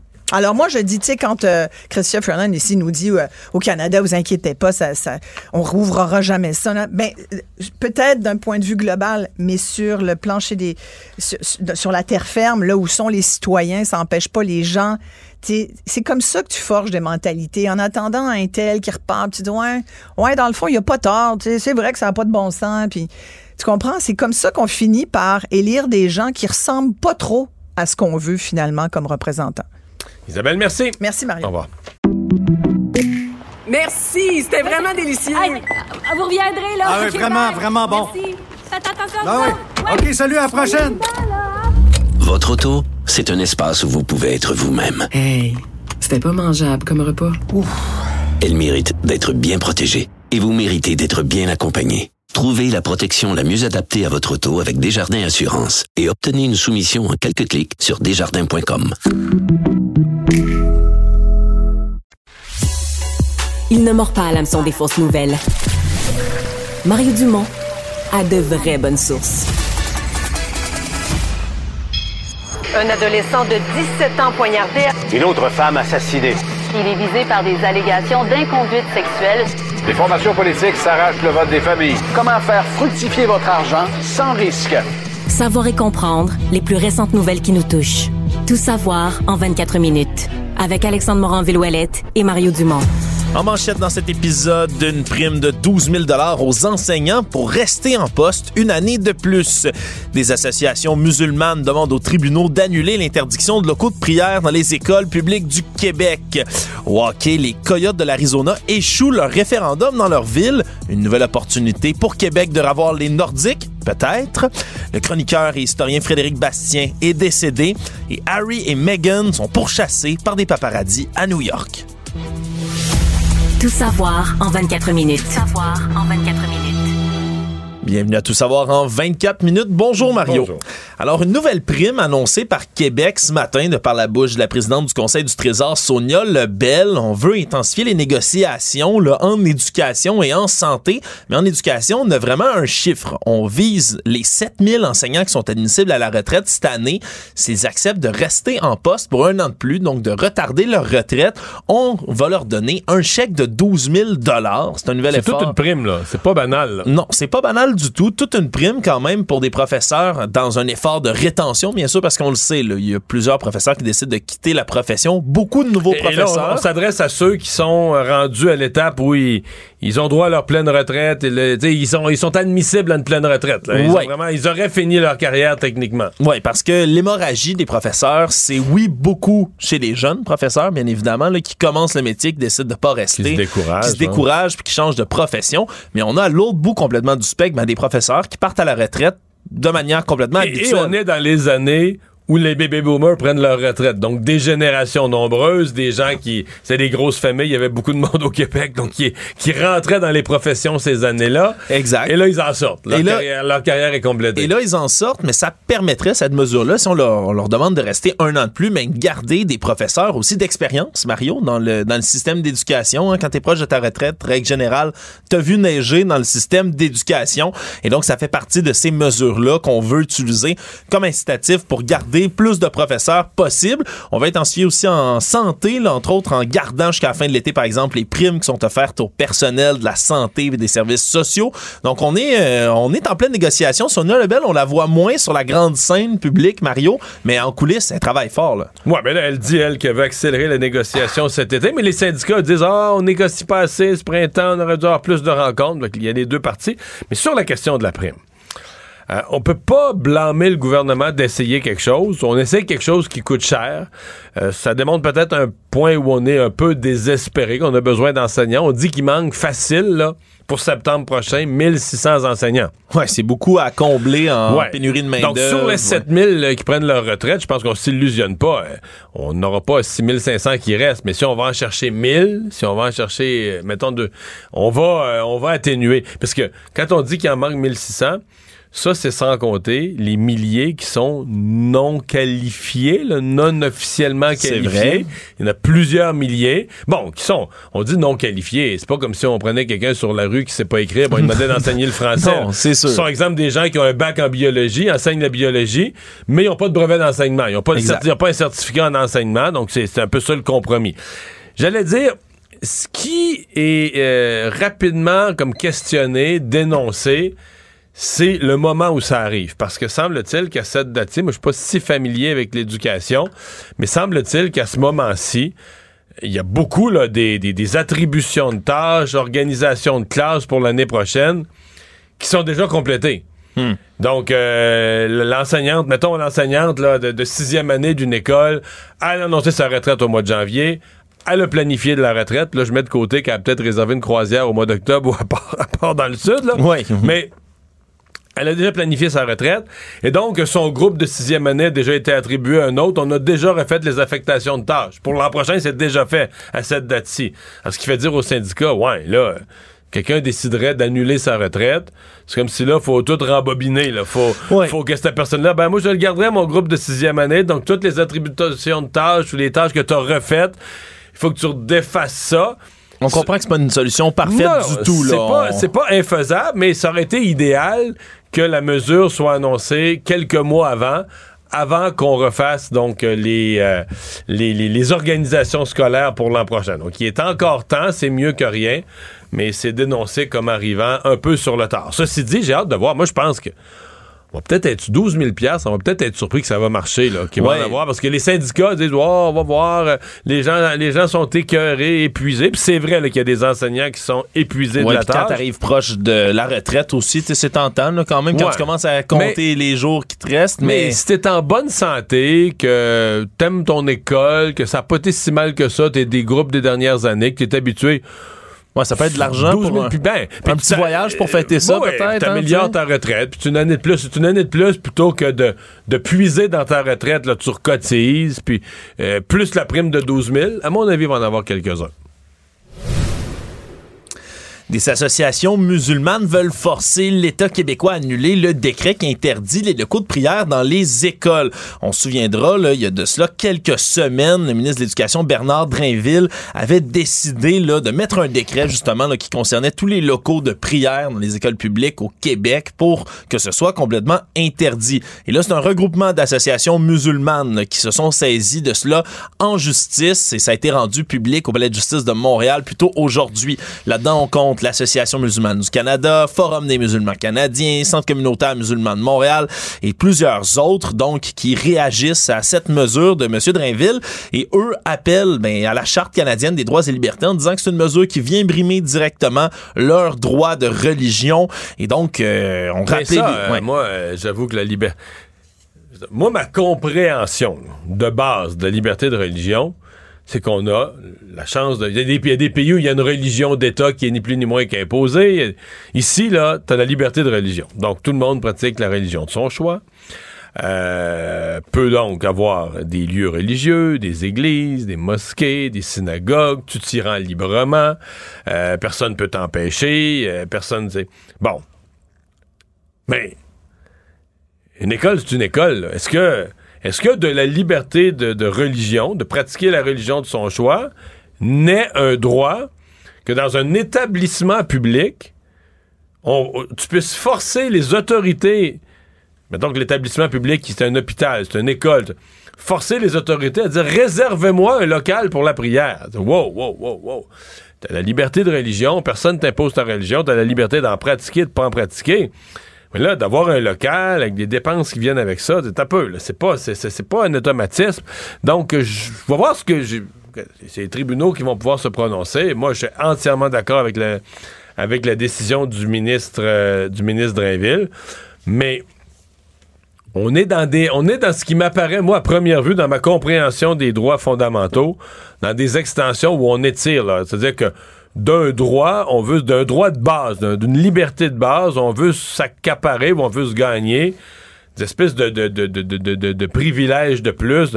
Euh, je pense pas nulle part dans la charte des droits, on dit que tous les établissements publics gouvernementaux vont devoir réserver à chaque religion son local de prière. Oui, surtout que la coalition d'associations, elle, ben, vit, estime que ça va plus loin que ça. Là, disent que le décret, son caractère véritable, c'est d'interdire complètement toute forme de prière dans les établissements scolaires publics. C'est ce qu'eux allèguent en disant que ça, ça empêche toutes sortes d'accommodements raisonnables qui pourraient être faits et autres. Donc, euh, on, s'entend, ça concerne que les locaux de prière. Il y a personne qui est interdit dans les, par ce décret-là de prier s'il veut, dehors, en dedans. Non, puis c'est parce que c'est pas juste que ce qui est demandé. Euh, il y avait un certain point, bon, disons, pour avoir un local de, de, de, recueillement qui soit ouvert à toutes les religions. Mais là, il semble avoir une volonté de dire faut qu'on ait des locaux de prière pour une religion. Là. Oui, puis il y avait une histoire aussi, là, je sais pas si ça s'était confirmé là, autour de, de séparer les, les, sexes, les genres aussi, les Ouais, ça c'est resté flou. C'est resté flou, là, pas avancé, Mais là, mais ça c'est encore, tu imagines-tu à quel point c'est encore plus inacceptable que dans un établissement public, tu réserves un local dans lequel euh, ben, un sous-groupe ou une moitié de la population est même plus. Là. Actualité. Tout savoir en 24 minutes déménagement possible des Coyotes de l'Arizona ici au Québec. Mais c'est une question qui revient, Mario, hein, chaque fois qu'une équipe de la Ligue nationale de hockey. Commençons par le commencement. Tu, vas le raconter, mais ce qui, arrive aux Coyotes, est juste loufoque, purement loufoque. C'est complètement fou. Puis à chaque fois, là, la discussion revient. Puis là, on parle des Nordiques, on parle des Nordiques, mais chaque fois qu'une équipe est en difficulté, c'est une discussion là vraiment qui refait le tour de la boucle. Mais là, cette fois-ci, ben c'est les Coyotes en Arizona qui sont en grande difficulté. Puis comme tu le dis, Mario, c'est vraiment loufoque. C'est parce que depuis un certain moment, là, depuis le début de la dernière saison de hockey, ben, les Coyotes de l'Arizona jouent dans un minuscule arena d'université, d'université qui s'appelle le Mollet Arena. En plus, l'arena de la Coupe Longueuil, si je traduis librement. 4-5 000 places. 4-5 000 places. Et, ils ont même pas, juste pour donner une idée de ce que Batman est prêt à avaler comme couleuvre, l'université qui a priorité n'a même pas de. C'est une, une équipe de la Ligue nationale qui paye des joueurs des millions, mais on leur a pas donné l'autorisation. De mettre le logo sur le centre de la glace. Ben, un petit peu désormais, pas, pas prioritaire. Il faut qu'ils respectent. C'est l'université puis l'équipe de l'université qui a la priorité sur les logos. Les logos. Puis les coyotes s'installent dans l'espace blanc. Imagine comment c'est cave, là. Ouais, pour une équipe de. Non, mais ah non, non, c'est vraiment, c'est une histoire qui était complètement ridicule déjà depuis le début de la saison, puis ça remettait en lumière à quel point Gary Bettman, t'en parlais, le commissionnaire de la Ligue nationale de hockey, commissaire, pardon. Tout est bon pour justifier les équipes qui ont installé aux États-Unis dans des marchés où personne s'intéresse au hockey. Il veut les maintenir. Tout est bon pour faire semblant qu'il n'y en a pas de problème. Donc, shot contre les moulins avant à l'infini, il va le maintenir toujours, toujours, toujours en vertu de garder des équipes dans ces endroits-là. Là, le problème, c'est que maintenant, ben, on voulait construire une nouvelle aréna, cette équipe, pour pas qu'ils restent orphelins dans leur petit amphithéâtre trop longtemps. Un énorme méga projet, là, de valeur 2,1 milliards ouais, parce que C'était un aréna, mais avec tout ça, un complexe autour. Là, Quartier de... divertissement, c'est comme ça qu'on appelait. sais, des bars, des endroits de jeu, des restaurants, toutes sortes de, de, d'endroits pour s'amuser, pour faire la fête autour de cette aréna-là. Mais on a dû soumettre tout ça à un référendum, hein, la petite petite ville sur place où justement il joue.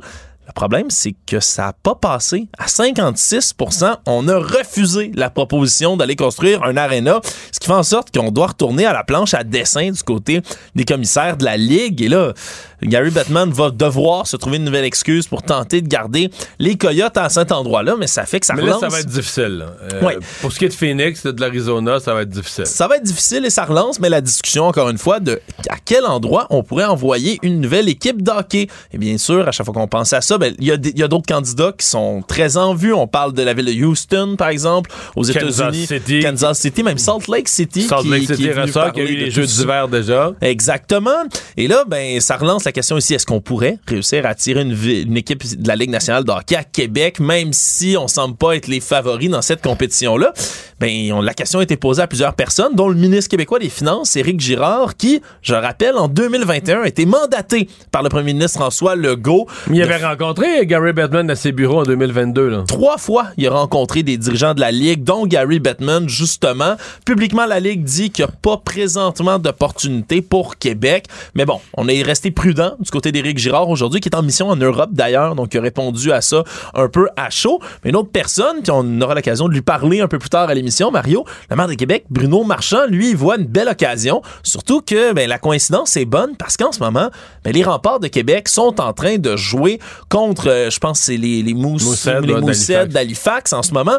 Puis ils remplissent, là. Ils remplissent des amphithéâtres, remplissent le centre Vidéotron. Là. On a 18 000 personnes qui arrivent au match numéro 5 d'une finale. C'est pas n'importe quoi. Donc, Mais dans du hockey junior. Puis dans du hockey junior, puis les billets se vendent à des prix de fou, puis on n'est même pas dans la Ligue nationale de hockey, sachant à quel point les habitants de Québec et même d'ailleurs, partout dans la province, aimeraient revoir les Nordiques. Est-ce que c'est pas la démonstration qu'il y a un marché pour une nouvelle équipe ici au Québec. La question se pose, Mario, puis comme d'habitude, mais ça risque de faire, euh, faire alimenter le manche-patate d'un peu tout le monde dans la province. Mais, mais avec raison, c'est-à-dire que c'est... Euh, il y a eu quand même quelques mauvaises expériences de la Ligue nationale, puis des problèmes d'amphithéâtre vide. et est-ce qu'on devrait pas à cette étape-ci, du côté de Gary Bettman, mettre... Oui, je comprends qu'il y a plusieurs critères, puis il y a l'argent, puis il y a les droits de TV, puis il y a plein d'affaires, là. Mais euh, est-ce qu'on devrait pas euh, se, se mettre parmi les critères le fait que il faut avoir des gens qui sont intéressés au hockey? Le critère 1, là, faut avoir du public, faut avoir des partisans de hockey, intéressés au hockey, intéressés à y aller, intéressés à acheter des billets. oui, le reste après vient autour. Mais la première chose, si tu amènes un sport, c'est d'avoir des partisans de ce sport-là dans ta ville. Ouais, ça, Dieu sait qu'il y en a à Québec. Il y en a à Québec. Mais enfin. Nouvelle plus triste maintenant, le chroniqueur Journal de Montréal, ex-candidat à la chefferie du Parti québécois, historien Frédéric Bastien est mort mardi à l'âge de 53 ans. Une nouvelle qui surprend un peu tout le monde alors qu'on l'a reçu ici à Cube Radio il, y a, même pas une semaine.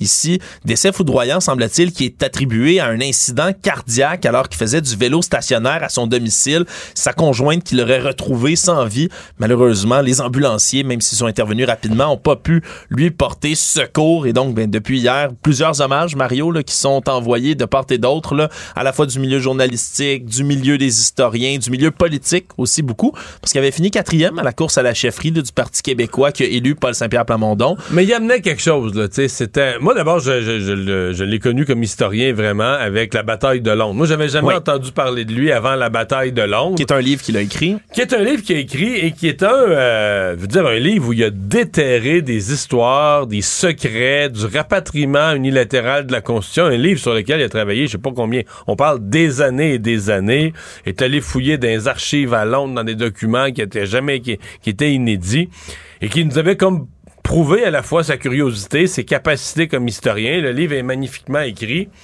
Euh, et, vraiment révèle des choses. Vraiment, euh, c'est une pièce ajoutée à l'histoire du, Québec.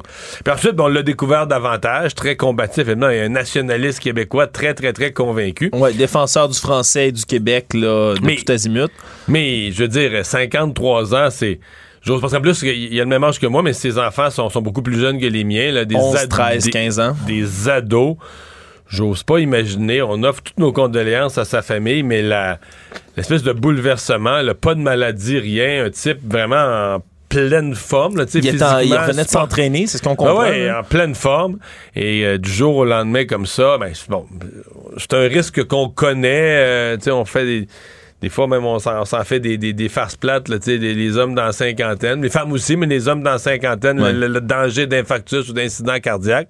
Mais dans son cas, ça a frappé euh, violemment. Ouais, puis tout, euh, je nous joins, Mario, au reste de la famille de Cube Radio, là, pour souhaiter évidemment toutes nos condoléances à sa famille. Il va le manquer à Cube, puis il va manquer évidemment là, au Québec. Tout savoir en 24 minutes.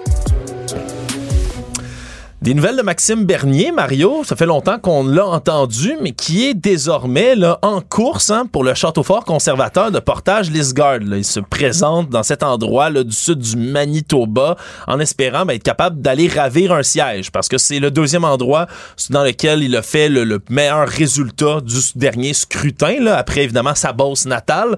Un endroit dans lequel il y avait avant ben, la députée Candice Bergen du Parti conservateur qui était bien connue pour une chose, Mario, entre mais son euh, une opposition complète à l'avortement. Et même si elle n'a jamais pu pousser ça au maximum dans les lignes de parti, ben, c'est un enjeu que Maxime Bernier veut venir récupérer. Et c'était son deuxième point de presse de campagne aujourd'hui, c'est justement ce qu'il a réitéré. Là. Il veut interdire, lui, ce qu'appelle je reprends vraiment ces mots à lui, le meurtre d'enfants non nés, parler d'infanticide lorsqu'il parle de d'avortement en dernier trimestre de grossesse, le troisième pour être précis. Et donc, il est venu mais, jeter un caillou dans la mort, Mario, parce que ça risque quand même de, de, de venir embêter quelques conservateurs quand même. Ah, tout à fait. Mais moi, ma première question, est-ce que Maxime Bernier est même sincèrement contre l'avortement? Je pense. écoute, Mario, je veux pas me prononcer Parce que toute sa carrière, il était plutôt un libertarien, les libertés de chacun, pas du tout dans les affaires religieuses, pas du tout, du tout, du tout, là.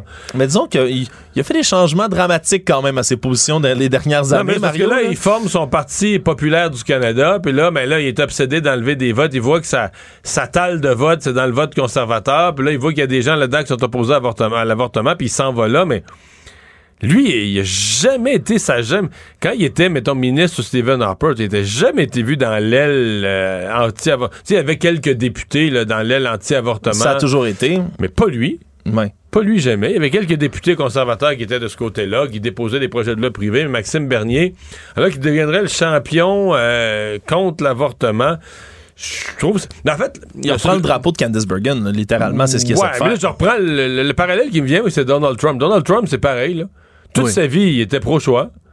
Puis là, au moment où il devient le, porte-étendard des républicains, puis là, il s'aperçoit qu'il y a une partie du vote, là, tout à coup, il est, il est, préoccupé par la question de l'avortement. Puis soudainement, il est religieux aussi, religieux. Hein, soudainement, ça lui importe tellement. Non, c'est, t'as raison de faire un parallèle entre les deux, là, dans ce cas-ci. Leur virer sa veste, là, peu importe l'enjeu, tant que ça amène plus de votes. Mais bon, on verra si ça va porter ses fruits, parce que quand même, le Parti populaire avait obtenu à peu près 22% dans cette circonscription-là aux dernières élections et donc va tenter ben, de faire mieux dans cette partielle qui va y avoir lieu.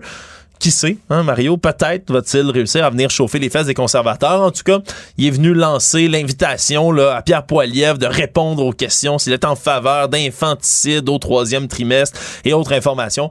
Bref, Maxime Bernier qui ramène de l'avant le débat sur l'avortement. Économie. La mise en service du REM entre Brossard et la gare centrale de Montréal, Mario, est encore reportée de quelques jours, voire même quelques semaines. Des informations qui ont été rapportées par la presse plutôt aujourd'hui parce que l'étape finale, ce qu'on appelle la répétition générale, la marche à blanc du train, c'est quand on fait rouler comme si là, une journée, d'opération, c'est Journée d'opération, mais avec personne à bord. Puis pendant au moins 10 jours, on va essayer d'avoir là un taux de fiabilité, fiabilité pardon, global qui est supérieur à 95% C'est ce qu'on veut avoir. Donc, faut être presque parfait pendant 10 jours où tout fonctionne, tout roule comme sur des roulettes et qu'il n'y ait pas d'accro avant que finalement on puisse donner une date d'ouverture officielle du REM. Le problème, c'est que c'est pas commencé encore ces tests-là. Il y a encore des tests de fiabilité système qui, eux, sont plus longs que prévu, qu'il faut terminer avant. Et donc, ben, ça pourrait dépasser de quelques semaines l'échéancier qu'on s'était donné du côté de la, de la CDPQ Infra, qui coordonne le projet, de d'atteindre ça à la fin du printemps, donc le 20 juin prochain. Risque de dépasser peut-être euh, début, milieu, fin juillet. Ça reste à voir encore. Mais l'autre chose, Mario, qu'on risque d'apprendre. parce qu'on est un peu chaudé parce que c'est il y en a eu il y en a eu d'autres des dépassements. Donc on est euh, on est sensible à ça. Bon, c'est on dit un petit dépassement, mais on verra parce que s'il faut faire 10 jours consécutifs là de répétition. Ça veut dire que si on si durant les 10 jours, il arrive des problèmes, je suppose qu'on repart le compteur à zéro pour faire un 10 jours consécutif où ça marche. Oui, absolument. Mais en plus de ça, tu parles de dépassement, Mario. Il risque d'y en avoir un autre. Celui-là, sur le coup, on dit que on va révéler là, dès l'inauguration de la première, du premier tronçon du REM le, prix que ça a coûté au total pour le REM. On dit au départ, c'était supposé être 7 milliards. On peut s'attendre à au moins 30% d'augmentation finalement. Un chiffre qui va peut-être venir pincer les oreilles. 9 milliards. Le monde. Le prince Harry et Meghan Markle font encore parler d'eux depuis ce matin, nouvelle qui a fait le tour du monde, alors qu'ils sont sortis là d'un espèce de gala à New York là où euh, la duchesse a reçu là, un prix, le Woman of Vision à la Miss Foundation for Women, donc euh, organisation comme ça qui donnait des prix. Et quand ils sont sortis, ben, ils sont embarqués dans une voiture et selon leur porte-parole, ben, aurait été pourchassé pendant près de deux heures en voiture par des paparazzis qui voulaient prendre des photos pour une espèce de disons, poursuite en voiture qui aurait été là, dangereuse, selon les dires, et quasi catastrophique. Là, je reprends les termes qu'ils ont utilisés en disant qu'ils ont frôlé des voitures, des officiers de police, que ça aurait pu être dangereux à certains points. Moi, j'ai vu ça un peu comme s'auto-incriminer. Tu dis, je comprends si tu fuyais un danger, mais tu fuis un appareil. Fait que tu dis, moi, je fuyais un appareil photo, puis je respecte qu'ils veulent pas se faire photographier puis que le paparazzi le déteste. C'est fatigant, on comprend. Je comprends ça. Mais tu dis, OK, moi, j'ai failli frapper du monde, euh, frapper des gens euh, en, fuyant un appareil photo. Là, tu dis, mais là, tu conduisais comme un... Tu conduisais comme un malade, là, tu mettais en péril. C'est plate d'être photographié contre son gré, mais c'est pire de se faire tuer par un char, par quelqu'un qui, conduit en malade. Surtout que la police de New York, Mario, est venue dédramatiser un peu plus tard aujourd'hui en disant, selon leur propre communiqué, que oui, il y avait eu des paparazzis qui les suivaient, oui, euh, ils se sont dépêchés de les fuir, mais que c'était pas aussi dangereux que la famille royale l'affirme. Il y a un chauffeur de taxi qui les a conduits aussi qui dit que c'était pas vraiment une poursuite. Là. Il dit Je me suis jamais senti en danger dans toute cette histoire-là. -là, c'est vrai que c'était, c'était, fatigant, mais c'était pas, euh, c'était pas aussi dangereux que ce que eux ont rapporté. Par contre, c'est certain que cette nouvelle-là, Mario, c'est pas pour rien qu'elle fait quand même le tour du monde aujourd'hui. C'est parce qu'on sait que la mère du prince Harry, hein, Lady Diana, ben elle, est morte pour chasser par des paparazzis. Au niveau symbolique, on s'entend que c'est une Quand je l'ai vu apparaître ce matin, j'ai dit, oh, gars, ben ça, ça va être une nouvelle qui va faire le tour du monde. Là. Pour ce, le symbole est tellement fort. Mais dans les faits, quand tu la prends juste terre à terre, la logique de la nouvelle, tu dis non, là, ça n'a pas de, ça pas de Tu, tu, fuis pas, tu conduis pas en fou pour fuir un appareil photo, euh, mettant à, risque les dangers des, des autres. Résumer l'actualité en 24 minutes, c'est mission accomplie. Tout savoir en 24 minutes. Un nouvel épisode chaque jour en semaine. Partagez et réécoutez sur toutes les plateformes audio. Disponible aussi en audiovisuel sur l'application Cube et le site cube.ca. Une production Cube Radio. Mario Dumont. Rationnel et cartésien, il peut résoudre n'importe quelle énigme les yeux fermés. Alors, déboire à nouveau euh, pour euh, les Coyotes euh, d'Arizona. Puis là, je parle pas de hockey sur la glace, je parle de la business du hockey. parce qu'il y avait un référendum hier à Tempe, en marge, en banlieue. Banlieue quand même un peu éloignée là, de Phoenix. Et les gens ont dit non au projet de nouvelle arena, au grand complexe autour du nouvel arena. Et donc là, cette année, ils ont joué dans un arena sincèrement ridicule, 4-5 000 places pourrait rester là une autre année parce que parce que Batman endure ça, même si c'est loufoque pour une équipe de la Ligue nationale. Mais euh, c'est plus c'est plus une solution. Là. Il y a un vrai problème en Arizona et c'est inévitable qu'on pense dans ce temps-là dès qu'une équipe de hockey cherche un lieu, on pense à Québec. Euh, on en parle immédiatement avec euh, certainement quelqu'un qui s'intéresse, le maire de Québec, Bruno Marchand. Monsieur Marchand, bonjour. Bonjour Mario. Euh, pour vous, ça, ça devient automatiquement une option? Il y a une équipe de hockey à Québec, on y pense? Ça dépend de qu'est-ce qu'on vise. Nous, ce qu'on a à offrir, c'est un marché de hockey. Des gens qui y vont, qui sont prêts à investir, qui y croient, qui aiment le sport, qui sont fiers de leur club. Si la Ligue nationale veut remplir des arénas, veut créer des rivalités, une rivalité extraordinaire Québec-Montréal et avec d'autres euh, régions, villes comme Boston ou Toronto, c'est la place. Après ça, si, et vous l'avez nommé d'entrée de jeu, si tout ce qu'on se préoccupe, c'est les droits de télévision euh, puis qu'on préfère s'établir aux États-Unis, ben c'est un choix différent. Mais pour Québec, c'est un marché extraordinaire parce qu'on pense qu'un aréna qui est plein, un aréna qui vibre, une ville qui vibre, une ville qui en est fière, ça fait partie de comment un sport euh, vit et survit. Alors, euh, nous, on y croit. Ouais. Est-ce que c'est parce que là, euh, rapidement, les gens qui regardent ça, ben là, il y a Houston, il y a Kansas City, il y a Salt Lake City, euh, il y a plusieurs autres villes. Euh, on a l'impression que, tu sais, c'est le, le, le, le, nouveau focus de la Ligue nationale de hockey, c'est vraiment les États-Unis et que les villes canadiennes, c'est comme dernier, dernier recours. Est-ce que les gens de Québec commencent à être frustrés de ça? Ben, je pense que oui. Je pense que certains le sont parce que et, c'est deux, deux dynamiques. Il y a une dynamique commerciale qui s'oppose à une dynamique partisane, une, dynamique de cœur, une dynamique. On, comprend que dorénavant, dans les grandes ligues nord-américaines, c'est les droits de télé qui sont payants. Les droits de télé, c'est de vendre tes droits à NBC de ce monde, un réseau américain comme ABC, puis dire on va vouloir, on va couvrir l'ensemble des États-Unis avec des villes partout aux États-Unis, et donc ça va vous coûter plus cher. Et donc cet argent-là va revenir dans les poches des clubs.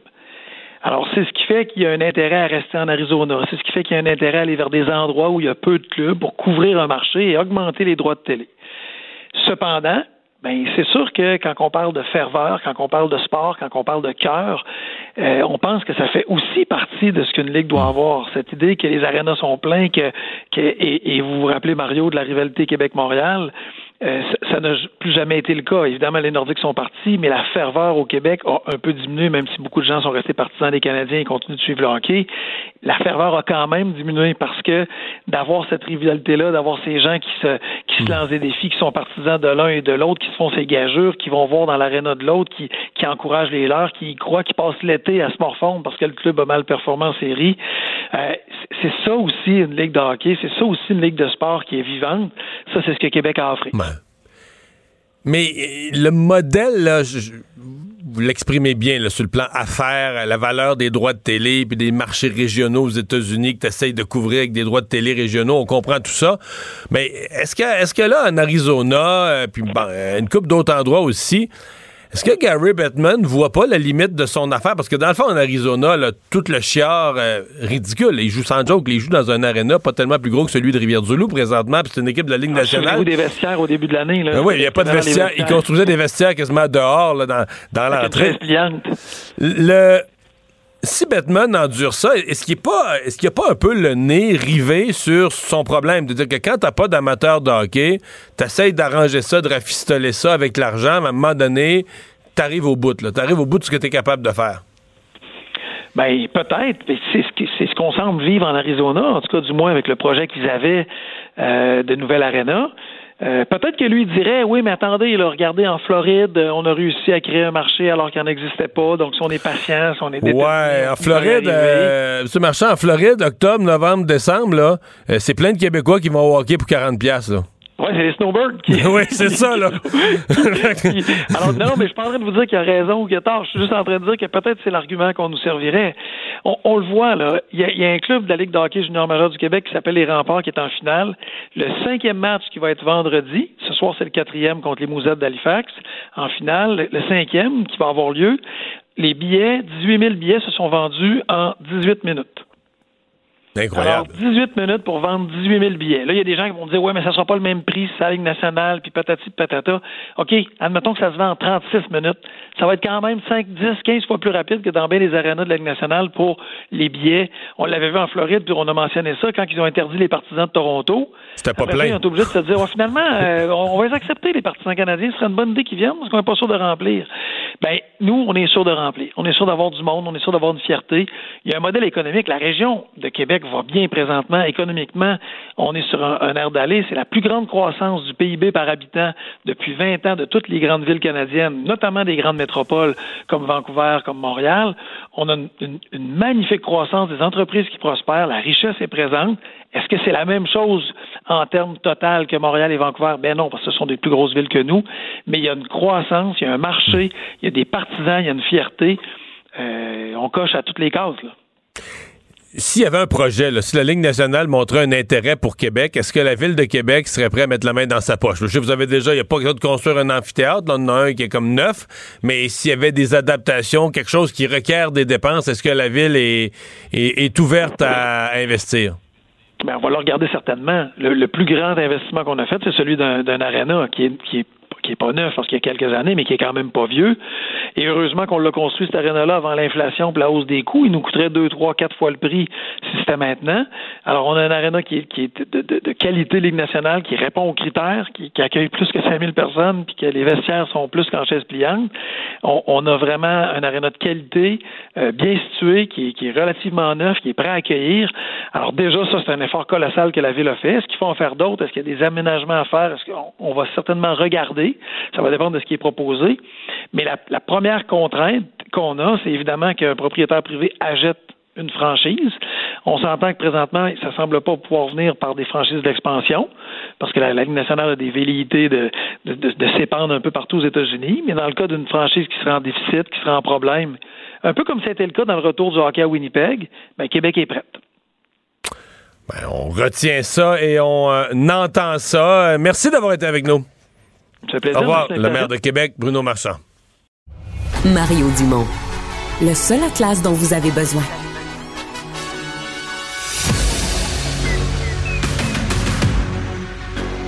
Emmanuel Latraverse. J'ai pas de problème philosophique avec ça. Mario Dumont. Est-ce que je peux me permettre une autre réflexion? La rencontre. Ça passe comme une lettre à la poste. il se retrouve à enfoncer des portes ouvertes. La rencontre, la traverse, Dumont. Bonjour Emmanuel. Tu veux revenir sur ce sondage euh, qui est dans le journal, un sondage quand même assez vaste sur euh, la, pensée des Québécois, les perceptions des Québécois et des autres Canadiens aussi concernant l'immigration. Oui, ce qui est plate, c'est que ce sondage-là ne va pas trouver beaucoup d'écho au Canada anglais parce qu'il vient un peu détruire un narratif ancré euh, dans les grands médias nationaux canadiens. parce qu'on y découvre finalement que sur le front de l'opinion, nombre d'immigrants à accueillir au Canada, au Québec, mais les Québécois sont pas différents des Canadiens anglais. Autour de 40% veulent qu'on en adopte moins. Le tiers sont d'accord avec le niveau actuel. Puis c'est seulement au Québec qui veut qu'on en adopte, accueille plus. c'est du Canada anglais. Donc, morale de l'histoire, cette notion selon laquelle on est xénophobe, raciste, anti-migrant, euh, tout ça, quand on demande vraiment l'opinion des gens, leur regard Emmanuel, je vais devoir t'arrêter. Il va falloir refaire la, il va falloir refaire la, connexion. on rate, euh, on rate plusieurs mots euh, dans ton propos. Euh, oui, effectivement, sondage auquel Emmanuel réfère présentement, qui dit, c'est d'ailleurs assez étonnant. C'est même le, chiffre est presque le même, le 42% 42% quand on demande qui serait qui voudrait réduire les seuils d'immigration, les maintenir. On est vraiment dans des chefs identiques, le Québec, Canada, anglais, alors qu'au Canada anglais, on aime on aime se, présenter comme des pro-immigration, alors qu'au Québec, il y aurait euh, une... Euh, une réticence ou une méfiance de face à l'immigration. Alors dans les faits, quand on sonde vraiment les gens, c'est pas du tout, euh, c'est pas du tout ce que ça donne. Emmanuel, globalement, le, sondage nous dit quand même que les Québécois, quand on parle d'immigration en général, de l'arrivée de, nouveaux arrivants, les Québécois ont un regard positif. c'est une contribution éminemment positive à la société. Oui, parce que on, voit les Québécois, euh, les immigrants comme des gens euh, qui permettent de résoudre le défi de la, pénurie de main d'œuvre, qui permettent euh, grandement aussi de contribuer à la croissance économique. Donc, on n'est pas du tout dans les perceptions, tu sais, qu'il y a une méfiance profonde qui anime les Québécois face à l'immigration. Au contraire, puisque de, moi, il y a une donnée, il y a une donnée qui m'a absolument surpris cependant dans ce sondage-là, donc il y avait quand même un gros échantillon de 1000 au Québec puis 1000 au Canada anglais. Là. Donc, tu sais, on peut vraiment comparer des pommes et des pommes. Là. C'est que même nous, tu sais, qui discutons et débattons de ça à la journée longue, je pense qu'on a tous l'impression que les gens de Montréal, à, cause de son visage euh, très euh, polyglotte, des gens partout, à cause de la forte proportion d'immigrants qui y habitent, que les gens de Montréal sont plus ouverts à l'immigration que les gens d'ailleurs au Québec. Tu sais. Euh, mais c'est pas le cas. Selon ce sondage-là, les gens à Montréal ont essentiellement, grosso modo, dans la marge d'erreur, les mêmes rapports quant au nombre d'immigrants, plus, moins. Puis pire que ça, c'est la même chose en Ontario aussi. Dans le cas de Toronto, tu sais, c'est pas comme si ah, Toronto, c'est la super ville ouverte, polyglotte, où il y a des gens de partout dans le monde, puis dans la campagne ontarienne, on a juste des rednecks. Là. Non, il y a les mêmes, il y a les mêmes, euh, les mêmes, euh, le même regard qui est porté. Et donc, moi, ça, ce que ça nous dit, c'est que je pense qu'il va falloir, on en parle tellement d'immigration qu'il va falloir commencer à, à cesser de parler en généralité de ce phénomène-là qu'il y aurait plein d'autres sondages d'opinion publique à faire pour essayer de vraiment comprendre la, la psyché collective, si tu veux, euh, sur cette question-là. parce que ça demeure un enjeu tellement important, tu sais. Mais ce que tu dis sur Montréal et Toronto devrait aussi peut-être nous faire réfléchir sur. On, on semble présumer parfois que les gens qui sont de souche, qui sont nés dans le pays, eux vont avoir des opinions diversifiées sur l'immigration mais que ceux qui sont issus de l'immigration, des gens qui sont nés, je sais pas moi, en Grèce, euh, en Italie, euh, dans pays arabes, en Asie, et qui sont arrivés durant leur vie, qui sont arrivés enfants ou adolescents ou jeunes adultes, qui sont arrivés puis qui vivent ici, mettons, depuis 10 ans, 20 ans, 30 ans, qu'eux, ils posent-leur toute la série de questions, là, ils vont toujours te donner la réponse la plus pro-immigration, mais c'est faux. Il y a plein de gens qui sont arrivés, moi je l'entends tous les jours, qui disent ah, écoute, moi, je suis arrivé ici, d'un immigrant, euh, on a passé à travers un processus, il y avait des règles, il y avait ci, il y avait ça. J'ai passé à travers ça, je me suis établi, je travaille, puis j'ai de la misère à me trouver un logement. Et donc, quand tu dis à ces gens-là, on pourrait doubler les seuils, ils disent Wow, wow, wow, wow. ils, sont, ils ont les mêmes appréhensions, on n'a déjà pas de logement, on a déjà des problèmes à avoir un appartement. Donc, ils ont les mêmes. C'est pas parce qu'ils se sont, euh, pas parce qu'ils se sont via l'immigration installés au Canada que, maintenant, ils sont 100% euh, que oui, les seuils devraient être augmentés, puis on devrait en accueillir plus, logement ou pas. Non, ils raisonnent ça un peu comme le reste de la population. Ben oui, on veut en accueillir, mais il faut être capable, il faut les accueillir, il faut qu'il y ait de l'emploi. faut qu'ils soient respectés surtout. Là. Mais c'est très intéressant, puis tu, tu tu mets le doigt sur un élément important dans ce débat-là, surtout, je pense, au Canada anglais où on a tellement crainte. C'est comme les, libéraux se sont appropriés ce débat-là et quiconque le remet en, question fait preuve de manque d'ouverture. Or, la réalité, c'est que quand M. Harper a gagné sa majorité en 2011, il a gagné grâce à l'appui des communautés ethniques des banlieues de Toronto. Et il a gagné beaucoup sur ses politiques de loi et l'ordre auprès de ces communautés-là, mais aussi auprès de ses politiques d'immigration qui, rappelle-toi, à l'époque, en 2010, en 2011, M. Harper avait resserré énormément les règles autour de l'immigration pour essayer de faire un, ménage dans le dans le free for all et on avait il est le premier gouvernement fédéral à avoir redessiné les règles pour que l'immigration euh, revoir les points pour que les gens qui ont des métiers qui répondent à la pénurie de, main-d'œuvre aient plus de points. Donc, vraiment pour euh, rendre ça plus juste, plus équitable, moins aléatoire, et ça avait gagné énormément l'appui des communautés immigrantes, justement pour ça. Et le fait que M. Harper euh, ferme la porte et resserre toutes les règles entourant l'accueil des réfugiés, tout ça, les gens qui coupaient la file, les, les, visas pour les Mexicains qui faisaient semblant de venir ici au pays puis qui débarquaient puis qui faisaient des demandes d'asile, tout ça c'était très populaire. Donc en effet, il faut arrêter de présumer que, euh, que c'est monolithique. Euh, mais l'écueil, cependant, quand tu vois ces chiffres-là, puis moi, ça m'amuse toujours, là, c'est qu'on en revient aussi au côté un peu, euh, je ne vais pas dire schizophrène, là, mais pas loin, là, tu sais, des Québécois qui veulent plus de pouvoir en immigration pour nous contrôler nos affaires, mais qui veulent en même temps être consultés sur les seuils d'Ottawa. Parce qu'à un moment donné, tu peux pas avoir le beurre pour le prix du beurre, là, tu sais. oui. Ouais. Parce que là, c'est l'un ou l'autre, là. Tu peux pas. Euh, et, ça, moi, je pense que c'est c'est ça euh, qui politiquement, on s'entend là. Tu gagnes pas une élection sur l'immigration. Là, il y a plein d'autres enjeux qui touchent beaucoup plus la vie des gens, mais c'est un écueil, je pense, pour M. Legault, parce que euh, c'est lui qui en a fait le fer de lance de son nationalisme. Et cette espèce de d'idée là, de la souveraineté sans l'indépendance, d'avoir les deux, qu'on participe aux décisions d'Ottawa, mais nous laisse tranquilles sur nous.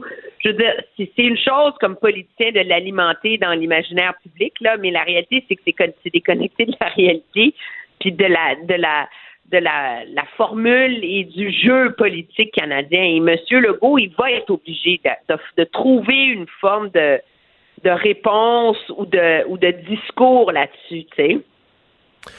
Tu veux euh, aussi nous parler de Sonia Lebel, qui, elle, aux tables de négociation. Hein? Oui, elle qui, aux tables de négociation comme présidente du Conseil du Trésor, va devoir trouver euh, terrain d'entente avec les différentes organisations syndicales. T'es pas sûr que ses collègues l'aident? Ben non, mais là, il se passe le mot, là. Je veux dire, déjà, la semaine dernière, il y a eu tout euh, le truc entourant la hausse du salaire des députés. On en a longuement, longuement parlé. Là. On compare pas des pommes et des carottes, mais en même temps, le signal politique est tellement mauvais. Puis là, aujourd'hui, le jour où elle annonce des primes de 12 000 pour convaincre euh, les, euh, les enseignants qui sont éligibles à la retraite de rester une année de plus, la vidéo sort de M. Drainville, qui, en entrevue éditoriale avec Le Devoir, s'est posé une question qui est légitime. Là. Vous vous donnez une augmentation de salaire pour être les élus les plus payés au Canada. Mais pourquoi nos profs pourraient pas être les élus les plus payés au Canada? pourquoi c'est correct que nous, nos profs, ils soient moins bien payés qu'à leur au pays? Puis M. Drainville, c'est dans son côté euh, bin sur le bras, moi je suis capable d'être people. Euh, ben là, voyons, c'est pas vraiment en train de comparer un député et puis un prof. c'est c'est une crampe au cerveau là. le ton, euh, le ton, le ton avec lequel il le dit, moi je l'avais vu à l'écrit, puis j'avais sous-estimé, c'est-à-dire que je m'étais dit, ouais, il est pas habile, mais tu sais, l'extrait vidéo est pire, hein, que, quand que le texte à l'écrit de ce qu'il a dit là. En tout cas, je trouve. Oui, puis que le body language, puis en, plus, il tutoie Michel Vastel, ce qui est... Michel David. Euh, ce qui est, Michel David, oui, ce qui est très, très maladroit. Puis comme disait euh, Mathieu Bocoté, à l'ajout, il dit une raison pour laquelle les politiciens devraient continuer à vous voyer, même les gens qui connaissent, c'est que c'est une, une, discipline mentale quand tu vous vois. Tu, sais, ça, ça t'aide à pas t'égarer. Euh, ça fait très mal. Moi, je suis, je suis pas de ceux qui pensent que Bernard Drinville est méprisant, puis qui pensent qu'il est mieux que les profs, puis tout ça. Puis je pense qu'il a, il a mal exprimé sa pensée, mais ça vient comme en rajouter, tu sais, sur, euh, c'est ajouter l'insulte à l'injure d'un contexte difficile. Puis moi, je ne. Je trouve que ça. Mais moi, sais-tu qu'est-ce que je pense? Quoi? Moi, je pense qu'il vient, de, vient de tuer l'augmentation de salaire des députés. Ils vont la reporter à la fin. Écoute bien ce que je te dis aujourd'hui. Ils vont la reporter là. Ils vont la reporter à. Non, mais ils vont la voter, mais admissible au prochain mandat. Ou, par palier, ou ils vont trouver une façon? Mais c'était probablement, je suis un, meilleur flair que moi, mais moi, ce que je comprends pas, puis je trouve que ça illustre le côté brouillon de la CAQ. Quand tu veux faire des choses difficiles au gouvernement, là, faut que tu faut que tu priorises, faut que tu te concentres. Tu, sais, tu peux pas tu peux pas gagner des batailles sur tous les fronts là, tu sais. Et euh, il y a des trucs qu'il faut faire mais qui sont litigieux. Puis vraiment en termes de gouvernance pour ce pour le gouvernement Legault, cet enjeu des négociations du secteur public sont capitales. OK? C'est le réseau de la santé, c'est la capacité de, rétention de main-d'œuvre dans le réseau de la santé et c'est le réseau de l'éducation. C'est comme les fondements des services publics là, qui sont en train de péter aux frettes. Là. Tu es supposé mettre toutes tes énergies là-dessus puis orchestrer le reste pour construire tes arguments pour gagner. L'idée que tu vas profiter d'une fin de session pour aller botter une augmentation de salaire, là, hey, come on, là! Mais tu sais, c'est quoi le pire? Non c'est que là, nos collègues d'Ajoute ont retrouvé une clip. Ah oui, je l'ai entendu. Je l'ai entendu. Où Bernard Dréville dit qu'il n'est pas question de voter une augmentation de salaire. Parce qu'on coupe. La même, la même, en pourcentage, la, même, 30, 30 ça n'a pas d'allure. non, mais moi, je rentre au Conseil des ministres la semaine prochaine. Je m'appelle Sonia Lebel. J'ai écouté les amis. Pouvez-vous m'aider, là? Parce que là, vous ne faites que mettre de l'huile sur le feu, là. T'as as, raison de le regarder de cet angle-là. Ils sont en train de couler ses chances de. ne, serait-ce que d'avoir, même pas ses chances d'obtenir une entente, mais ses chances d'avoir aux tables de discussion, aux tables de négociation. La bonne foi. Ouais, c'est ça. Une atmosphère un temps soit peu euh, propice à, à, une entente. Hey, merci Emmanuel, à demain. Au revoir.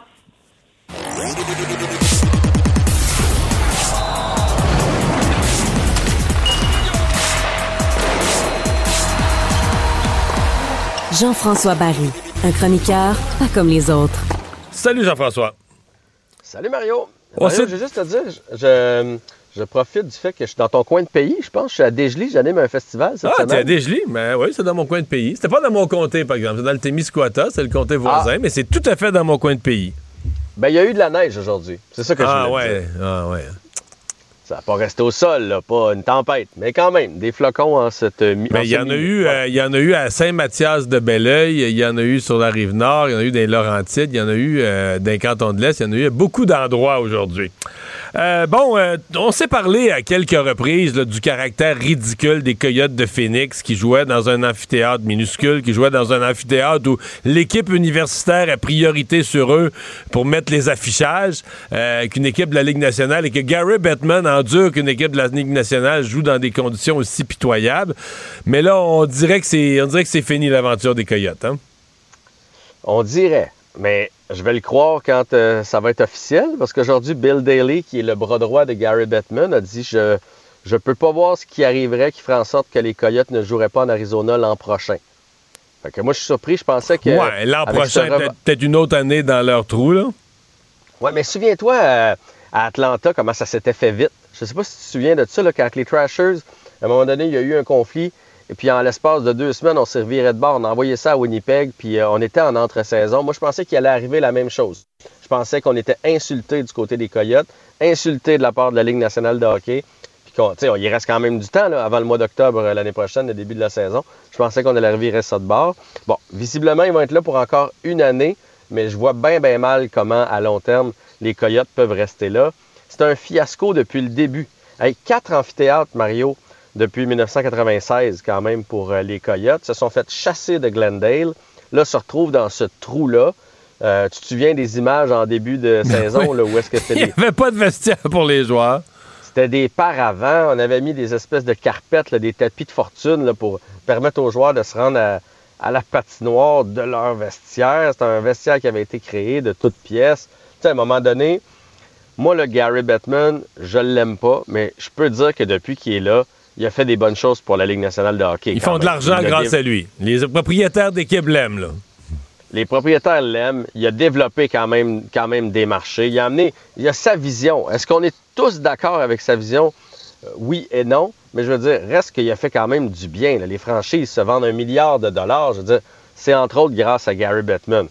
Mais son entêtement pour l'Arizona, ça ça, ça, me dépasse. il l'a essayé, réessayé, encore une fois essayé. Là, à un moment donné, admets que tu t'es trompé, que ça ne fonctionnera pas, puis change tes plans pour la Ligue nationale de hockey. Puis ton bilan, il va rester bon pareil. Ce n'est pas une mauvaise décision dans le lot que tu as pris qui va changer quoi que ce soit.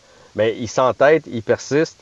J'ai hâte de voir euh, qu'est-ce qui va arriver. Mais là, ça a relancé le questionnement sur Québec. En parallèle, là, tout à coup, on parle de Houston, on parle de Kansas City, Salt Lake City, on parle de plusieurs villes américaines qui pourraient aussi être des candidates. Mais Québec est revenu dans le décor tout de suite.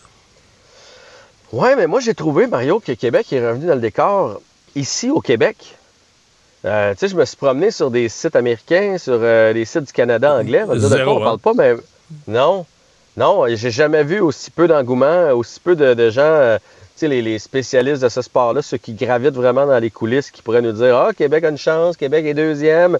Non, mais tout le monde, tout le monde, mais tout le monde s'est fait à l'idée que Batman veut plus revenir d'autres équipes au Canada. Je pense que c'est aussi simple que ça. Les gens ont inclus ça comme un élément de leur analyse. Oui, c'est d'une tristesse.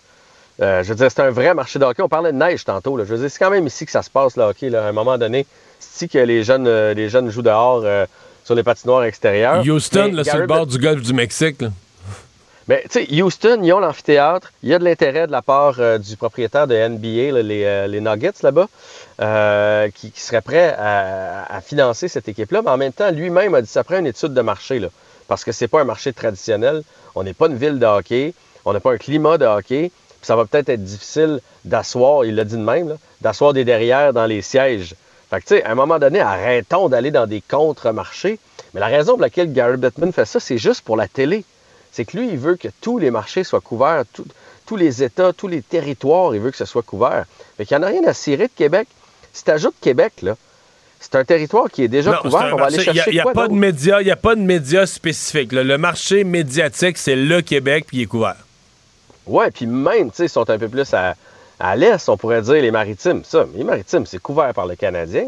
Il s'agit d'aller faire un tour des maritimes pour réaliser qu'on a converti tout le monde, puis tout le monde est devenu des fans du Canadien de Montréal. Fait qu'il n'y a pas de plus-value pour Gary Bettman à s'en venir à Québec. Mais c'est d'une tristesse. Quand tu regardes ce qui se passe avec la Ligue junior majeure du Québec, hey, on a mis 19 000 personnes dans l'amphithéâtre pour un match. Le maire de Québec me disait que les billets se sont vendus en moins de 20 minutes. 18 minutes exactement on avait tout vendu. Fait que, tu sais, moi, je, je comprends pas qu'on prenne pas la chance. Tu sais, l'amphithéâtre est là. Euh, l'infrastructure, le logo, ces affaires-là, je veux dire, ça va suivre dans, le temps de le dire. Il y a un groupe de télé, là, on sait que Québécois était intéressé, là, c'est pas, euh, pas un secret pour personne. Ils l'ont redit aujourd'hui, là, ils l'ont redit euh, aujourd'hui officiellement. Oui, le, le, maire de, le, maire de, Québec l'a redit, Québécois l'a redit, tout le monde était intéressé. Je veux dire, ça leur coûte quoi? Au pire, là, si on se trompe encore, puis que le dollar part en flèche, ou je ne sais pas trop, puis que dans 10-15 ans, c'est plus viable, il y, a des ménagerons, là, tu sais. Mais à ce que je sache, euh, ils ont pris un pari avec les Jets de Winnipeg. Ça, ça va très bien, là. Fait que je, ne verrais pas pourquoi les Nordiques, ça pourrait pas, euh, ça pourrait pas renaître. Mais Houston a l'air en avance. Euh, il y a une forte rumeur pour Atlanta. On voudrait retourner, réessayer une troisième fois Atlanta, peux-tu croire? Ça, je peux pas croire. Hein. Et là, les petits nouveaux, ce serait Salt Lake City. On parle Kansas de Salt Lake City. aussi. Ouais. Fait que, euh, Kansas City a un amphithéâtre aussi depuis quelques années qui n'est qui, pas, qui est pas utilisé. on, est, prêt là-bas. Il y a l'affaire des divisions aussi. Parce que là, c'est sûr que si tu prends une équipe qui est dans l'ouest présentement puis tu l'amènes dans l'est, fait que là, au lieu d'être 16-16, ça débalance à 17-15. Si je regardais les équipes, Détroit pourrait toujours retourner dans l'ouest. Moi, quand j'étais jeune, Détroit euh, jouait de l'autre côté avec Chicago, avec Saint-Louis puis tout ça. Donc, pourrait aller retrouver, je pense, euh, cette conférence-là. Ça ferait pas bien mal. Il faut que ça fasse toutes les divisions, ben, tout ça. Mais en tout cas, juste. Ouais, mais là. C'est pas une grosse affaire. À un moment donné, c'est pas la grosse, grosse affaire non plus. Quand il a dû vouloir en arrière, là, ça se tout s'arrange. Puis présentement, présentement, il semble pas en avoir, malheureusement. Mais je me croise les doigts, même si j'ai toujours détesté les Nordiques. Bon sang que j'aimerais ça, que ce, coup du sort-là, en Arizona fasse en sorte que, que les Nordiques reviennent. Et est-ce que tu as vu le, le, père de Clayton Keller aujourd'hui, qui est le meilleur joueur de, des Coyotes d'Arizona? Non. Il a fait une sortie sur les médias sociaux pour dire que euh, avec ce qui vient d'être annoncé, la population va regretter leur choix et qu'il y a plusieurs joueurs qui sont tannés et qui vont demander à quitter l'organisation, dont son fils. Il a écrit Mon fils ne va pas jouer là euh, pour la prochaine, euh, la prochaine saison. Bien évidemment, le tweet a été effacé depuis. Les téléphones ont sonné. Ouais, mais tu sais comment ça marche, ces affaires-là? Il y a tout le temps quelqu'un pour prendre une capture d'écran ben ou quelque chose comme ça. Donc, il a mis son fils dans, dans l'eau chaude aujourd'hui, Clayton Kell, le père de Clayton Kell. Tu veux me parler de Lane Houston? Lane Hudson. Lane Hudson, pardon. Oui, je, je l'ai peut-être mal écrit quand je t'ai envoyé mon courriel. Euh, je m'en excuse. Non, tu l'as bien écrit, c'est moi qui l'ai mal lu. OK, parfait. Ça, c'est le Ça, c'est un espoir du Canadien, là. Hein? Ça, c'est le kid qui s'est présenté à 5 et 8, qui a fait le tour de toutes les équipes avec un papier du médecin pour dire qu'il allait grandir sur le tard. Je vous le resitue, OK? C'est un défenseur phénoménal. Il est en train de battre les records de Adam Fox, de Cale McCarr au niveau de la NCAA. Là, on l'a amené avec l'équipe américaine au championnat euh, mondial comme septième défenseur. Donc, lui, il a son tour de façon sporadique. Aujourd'hui, a marqué un but superbe. Puis là, il joue contre des adultes. Il joue contre des hommes, des gars de la Ligue nationale qui sont là. Il a déjoué tout le monde d'un bout à l'autre de la patinoire, se carrer. Euh, un but, une passe aujourd'hui. Il y a quatre buts, quatre passes depuis le début du tournoi. Il n'y a pas un vrai passe, il est septième défenseur. Exactement. Fait bon, c'est sûr qu'après ça, il y en a qui parlent de son aspect en zone défensive. Un jour, il va falloir qu'il tasse les gros bonhommes en avant du net, puis tout ça, mais c'est un beau risque que, que le Canadien a pris, puis c'est vraiment un espoir à surveiller pour les prochaines années. Il a déjà annoncé qu'il restait aux États-Unis l'année prochaine dans la NCAA, veut continuer de grandir, continuer son apprentissage. Soit dit en passant, il est quasiment à 5 et 11, donc les médecins. Donc son docteur avait raison. ouais, je vais aller chez le médecin. Peut-être qu'il va me signer le même papier. T'as quel âge déjà, toi? 46. Ouais, je sais pas. je parle, ah, à, je parle à, ton médecin. Hey, salut! à demain. Salut, à demain. Casse-tête, devinette, mots croisés. Mario Dumont a la solution à tout. Antoine Robitaille. La CAQ, c'est la start-up de François Legault. Donc, en fin de semaine, les militants, qui ne sont pas vraiment des militants, oui, c'est l'Assemblée des actionnaires ou des employés. Pensons à Steve Jobs qui présente un nouveau iPhone. Là. Si tu demandes aux gens dans la salle qu'est-ce que vous pensez de Steve Jobs, ben, ils vont sûrement dire qu'ils ont confiance. Euh, Même si l'action Il y a quelque chose comme un PDG. C'est comme plus un PDG qu'un chef de parti. Mais ça marche, les 90 députés, oui. Est-ce que c'est bon pour la prise de décision publique? Moi, je me pose des questions. Ben, on verra ça aux prochaines ben élections. En direct en semaine dès 17h30 ou disponible en tout temps en balado sur l'application Cube et le site cube.ca. Cube Radio. Cube Radio. En direct à LCN. Mario et Philippe Vincent sont avec nous. Euh, on a eu hier les chiffres sur les augmentations de salaire là, dont les, mandarins de l'État, le bras droit notamment de M. Legault ont, profité. Euh, Mario, en pleine négociation avec la, fonction publique, bon, Mme Lebel vient de bonifier son offre aux enseignants, mais c'est pas un cadeau pour elle. Non. Et il y a les déclarations de Bernard Drinville sur les enseignants qui ont mis le feu aux poudres parmi les enseignants. On a l'impression uh-huh. qu'il y a toute une série de facteurs extérieurs mais qui viennent euh, détruire un peu l'atmosphère de négociation qui peut exister aux tables et qui viennent donner des arguments. Euh, tu sais, Sonia Lebel essaie de négocier, mais qui viennent donner des arguments à l'autre partie. Là, mais là, euh, les, les, députés s'augmentent de 30% le personnel de cabinet s'augmente de 30% puis vous, nous, vous nous offrez 9% pour 5 ans. Donc, c'est vraiment, pour Sonia Lebel, là, j'ai l'impression qu'à un moment donné, elle va demander à ses collègues, pouvez-vous m'aider? pouvez-vous m'aider plutôt de me mettre des bâton dans les roues, là. Ouais. Est-ce qu'on peut parler du même bord de la bouche? Et euh, tu, tu, tu, y fais allusion au ministre de l'Éducation qui a fait jaser beaucoup avec sa réponse au sujet du, salaire des enseignants. On est revenu un petit peu dans le temps. Euh, on va écouter hmm. ensemble ce que M. Drainville disait en 2015, à l'époque où il était dans l'opposition. Actuellement, euh, le gouvernement propose d'appauvrir les infirmières, d'appauvrir les enseignantes, d'appauvrir les fonctionnaires puis il nous propose d'augmenter le salaire des députés de 31% Voyons donc, ça n'a aucun bon sens. Comme les discours évoluent quand on change de chaise, euh, Philippe Vincent.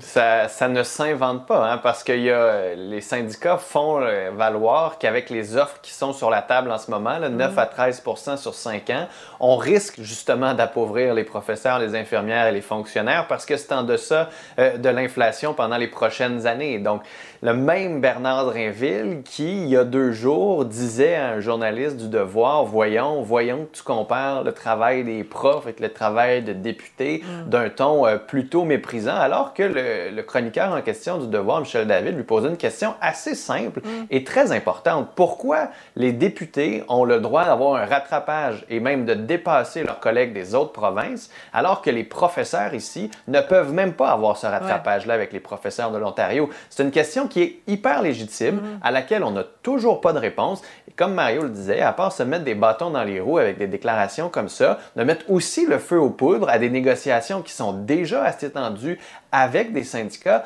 on n'avance pas beaucoup. Et aujourd'hui, la prime de 12 000 de Sonia Lebel pour retenir des enseignants à la mm-hmm. retraite, c'est bien, mais on est à trois mois de la prochaine rentrée. Ceux qui avaient déjà décidé de prendre la retraite en juin vont fort probablement garder leur décision. Ça va prendre des, propositions beaucoup plus structurantes et beaucoup plus concrètes si on veut donner l'impression au moins que le gouvernement est sérieux. Oui, on a entendu un enseignant sur nos ondes aujourd'hui qui n'était pas euh, fou de joie. Euh, parlant de, perception, euh, ce sondage léger, là, très, très révélateur, très intéressant sur l'immigration, qui nous montre, là, chiffre à l'appui, que les, les Québécois sont finalement pas tellement différent euh, du rest of Canada en matière d'ouverture à l'immigration, Mario? Oui, ben c'est un sondage intéressant. Ça nous montre effectivement que cette perception au Canada qu'on aime euh, donner ou qu'on aime vendre, que le Québec est réticent à l'immigration, peut-être un peu xénophobe, mais qu'au Canada anglais, c'est l'ouverture. Mm. Quand on pose vraiment la question aux gens au Québec, au Canada, on est dans des niveaux de perception très, très, très semblables et très pragmatiques. Donc, on est ouvert à l'immigration. On a un regard éminemment positif sur l'immigration, sur les gens qui, qui viennent construire le Québec avec nous, sur leur rapport économique, etc. Dans le cas du Québec, il y a une préoccupation supplémentaire, c'est bien normal, c'est la francisation. Au Canada anglais, on se pose pas la question. Les gens arrivent de n'importe où dans le monde, ils arrivent sur un continent anglophone d'Amérique du Nord, ils vont apprendre l'anglais. Nous, au Québec, on a une préoccupation de plus. Mais sinon, sur les autres enjeux, c'est assez, assez semblable. Et d'ailleurs, c'est assez semblable, même villes et régions, euh, l'ouverture, les chiffres se ressemblent un peu partout. Et c'est un rappel même ça que on a souvent tendance à parler, à penser que les gens eux-mêmes qui sont issus de l'immigration, eux, tu leur poses euh, des questions, un sondage sur l'immigration, ils sont pour des plus gros seuils, euh, ils sont toujours pour toutes les formes d'immigration, à tous les seuils les plus élevés. C'est pas vrai, ça non plus. Il y a des gens qui vivent ici depuis 10 ans, 20 ans, 30 ans, euh, qui sont issus de l'immigration, mais quand tu leur poses la question, ben, ils disent, il y a crise du logement, nous, on a eu de la misère à se loger, se trouver un logement. Donc, eux aussi ont un questionnement sur les seuils. Oui, ils sont pro-immigration en général, mais ils ont les mêmes questionnements que, reste que le reste de la population sur les seuils, sur combien on va en accueillir l'année prochaine. Donc, et c'est assez sain d'une certaine façon dans le débat. Là. Mm-hmm. Philippe Vincent, la, préoccupation par rapport à, la langue française, à la francisation, c'est des données qui vont conforter le gouvernement Legault dans sa position dans une certaine mesure. On voit le 47 là, euh, bon, d'accord pour miser sur l'immigration euh, francophone, mais il y a encore pas mal de gens à convaincre. Euh, oui, mais sur ce point-là, euh, François Legault, c'est peut-être le point où il y a le plus de difficultés, sur la 100% francophone en mhm. termes d'immigration, où on a une opinion un peu plus tranchée, c'est la proposition de François Legault. Donc là-dessus, est-ce qu'on veut vraiment se priver d'immigrants économiques, par exemple, de pays asiatiques, de pays anglophones? Ça, là-dessus, il va avoir une, une, question intéressante à se poser. Mais sur le reste, M. Legault est vraiment au diapason de la population mhm. québécoise dans le fait qu'il veut plus de pouvoir, il veut pouvoir choisir les seuils québécois, il ne veut pas perdre le poids du Québec. Donc, on veut un petit peu tout en ce moment sans nécessairement qu'Ottawa se, mette les pattes là-dedans. Et ce que ça nous dit aussi, c'est que les Québécois sont préoccupés, touchés et que c'est un sujet qui on ne peut pas écarter dans le débat. Et c'est bien qu'au Québec, on soit capable d'avoir ce débat-là qu'on n'a pas dans le reste du pays. Voilà. Merci beaucoup, messieurs. Au revoir. Mario. Bonne journée. Ah voilà, c'est ce qui euh, conclut notre émission euh, du jour. On a été bien heureux de passer ces deux heures avec vous, de vous raconter, résumer cette euh, journée d'actualité. Rendez-vous demain 15h30 pour une autre émission. Bonne soirée. Cube Radio.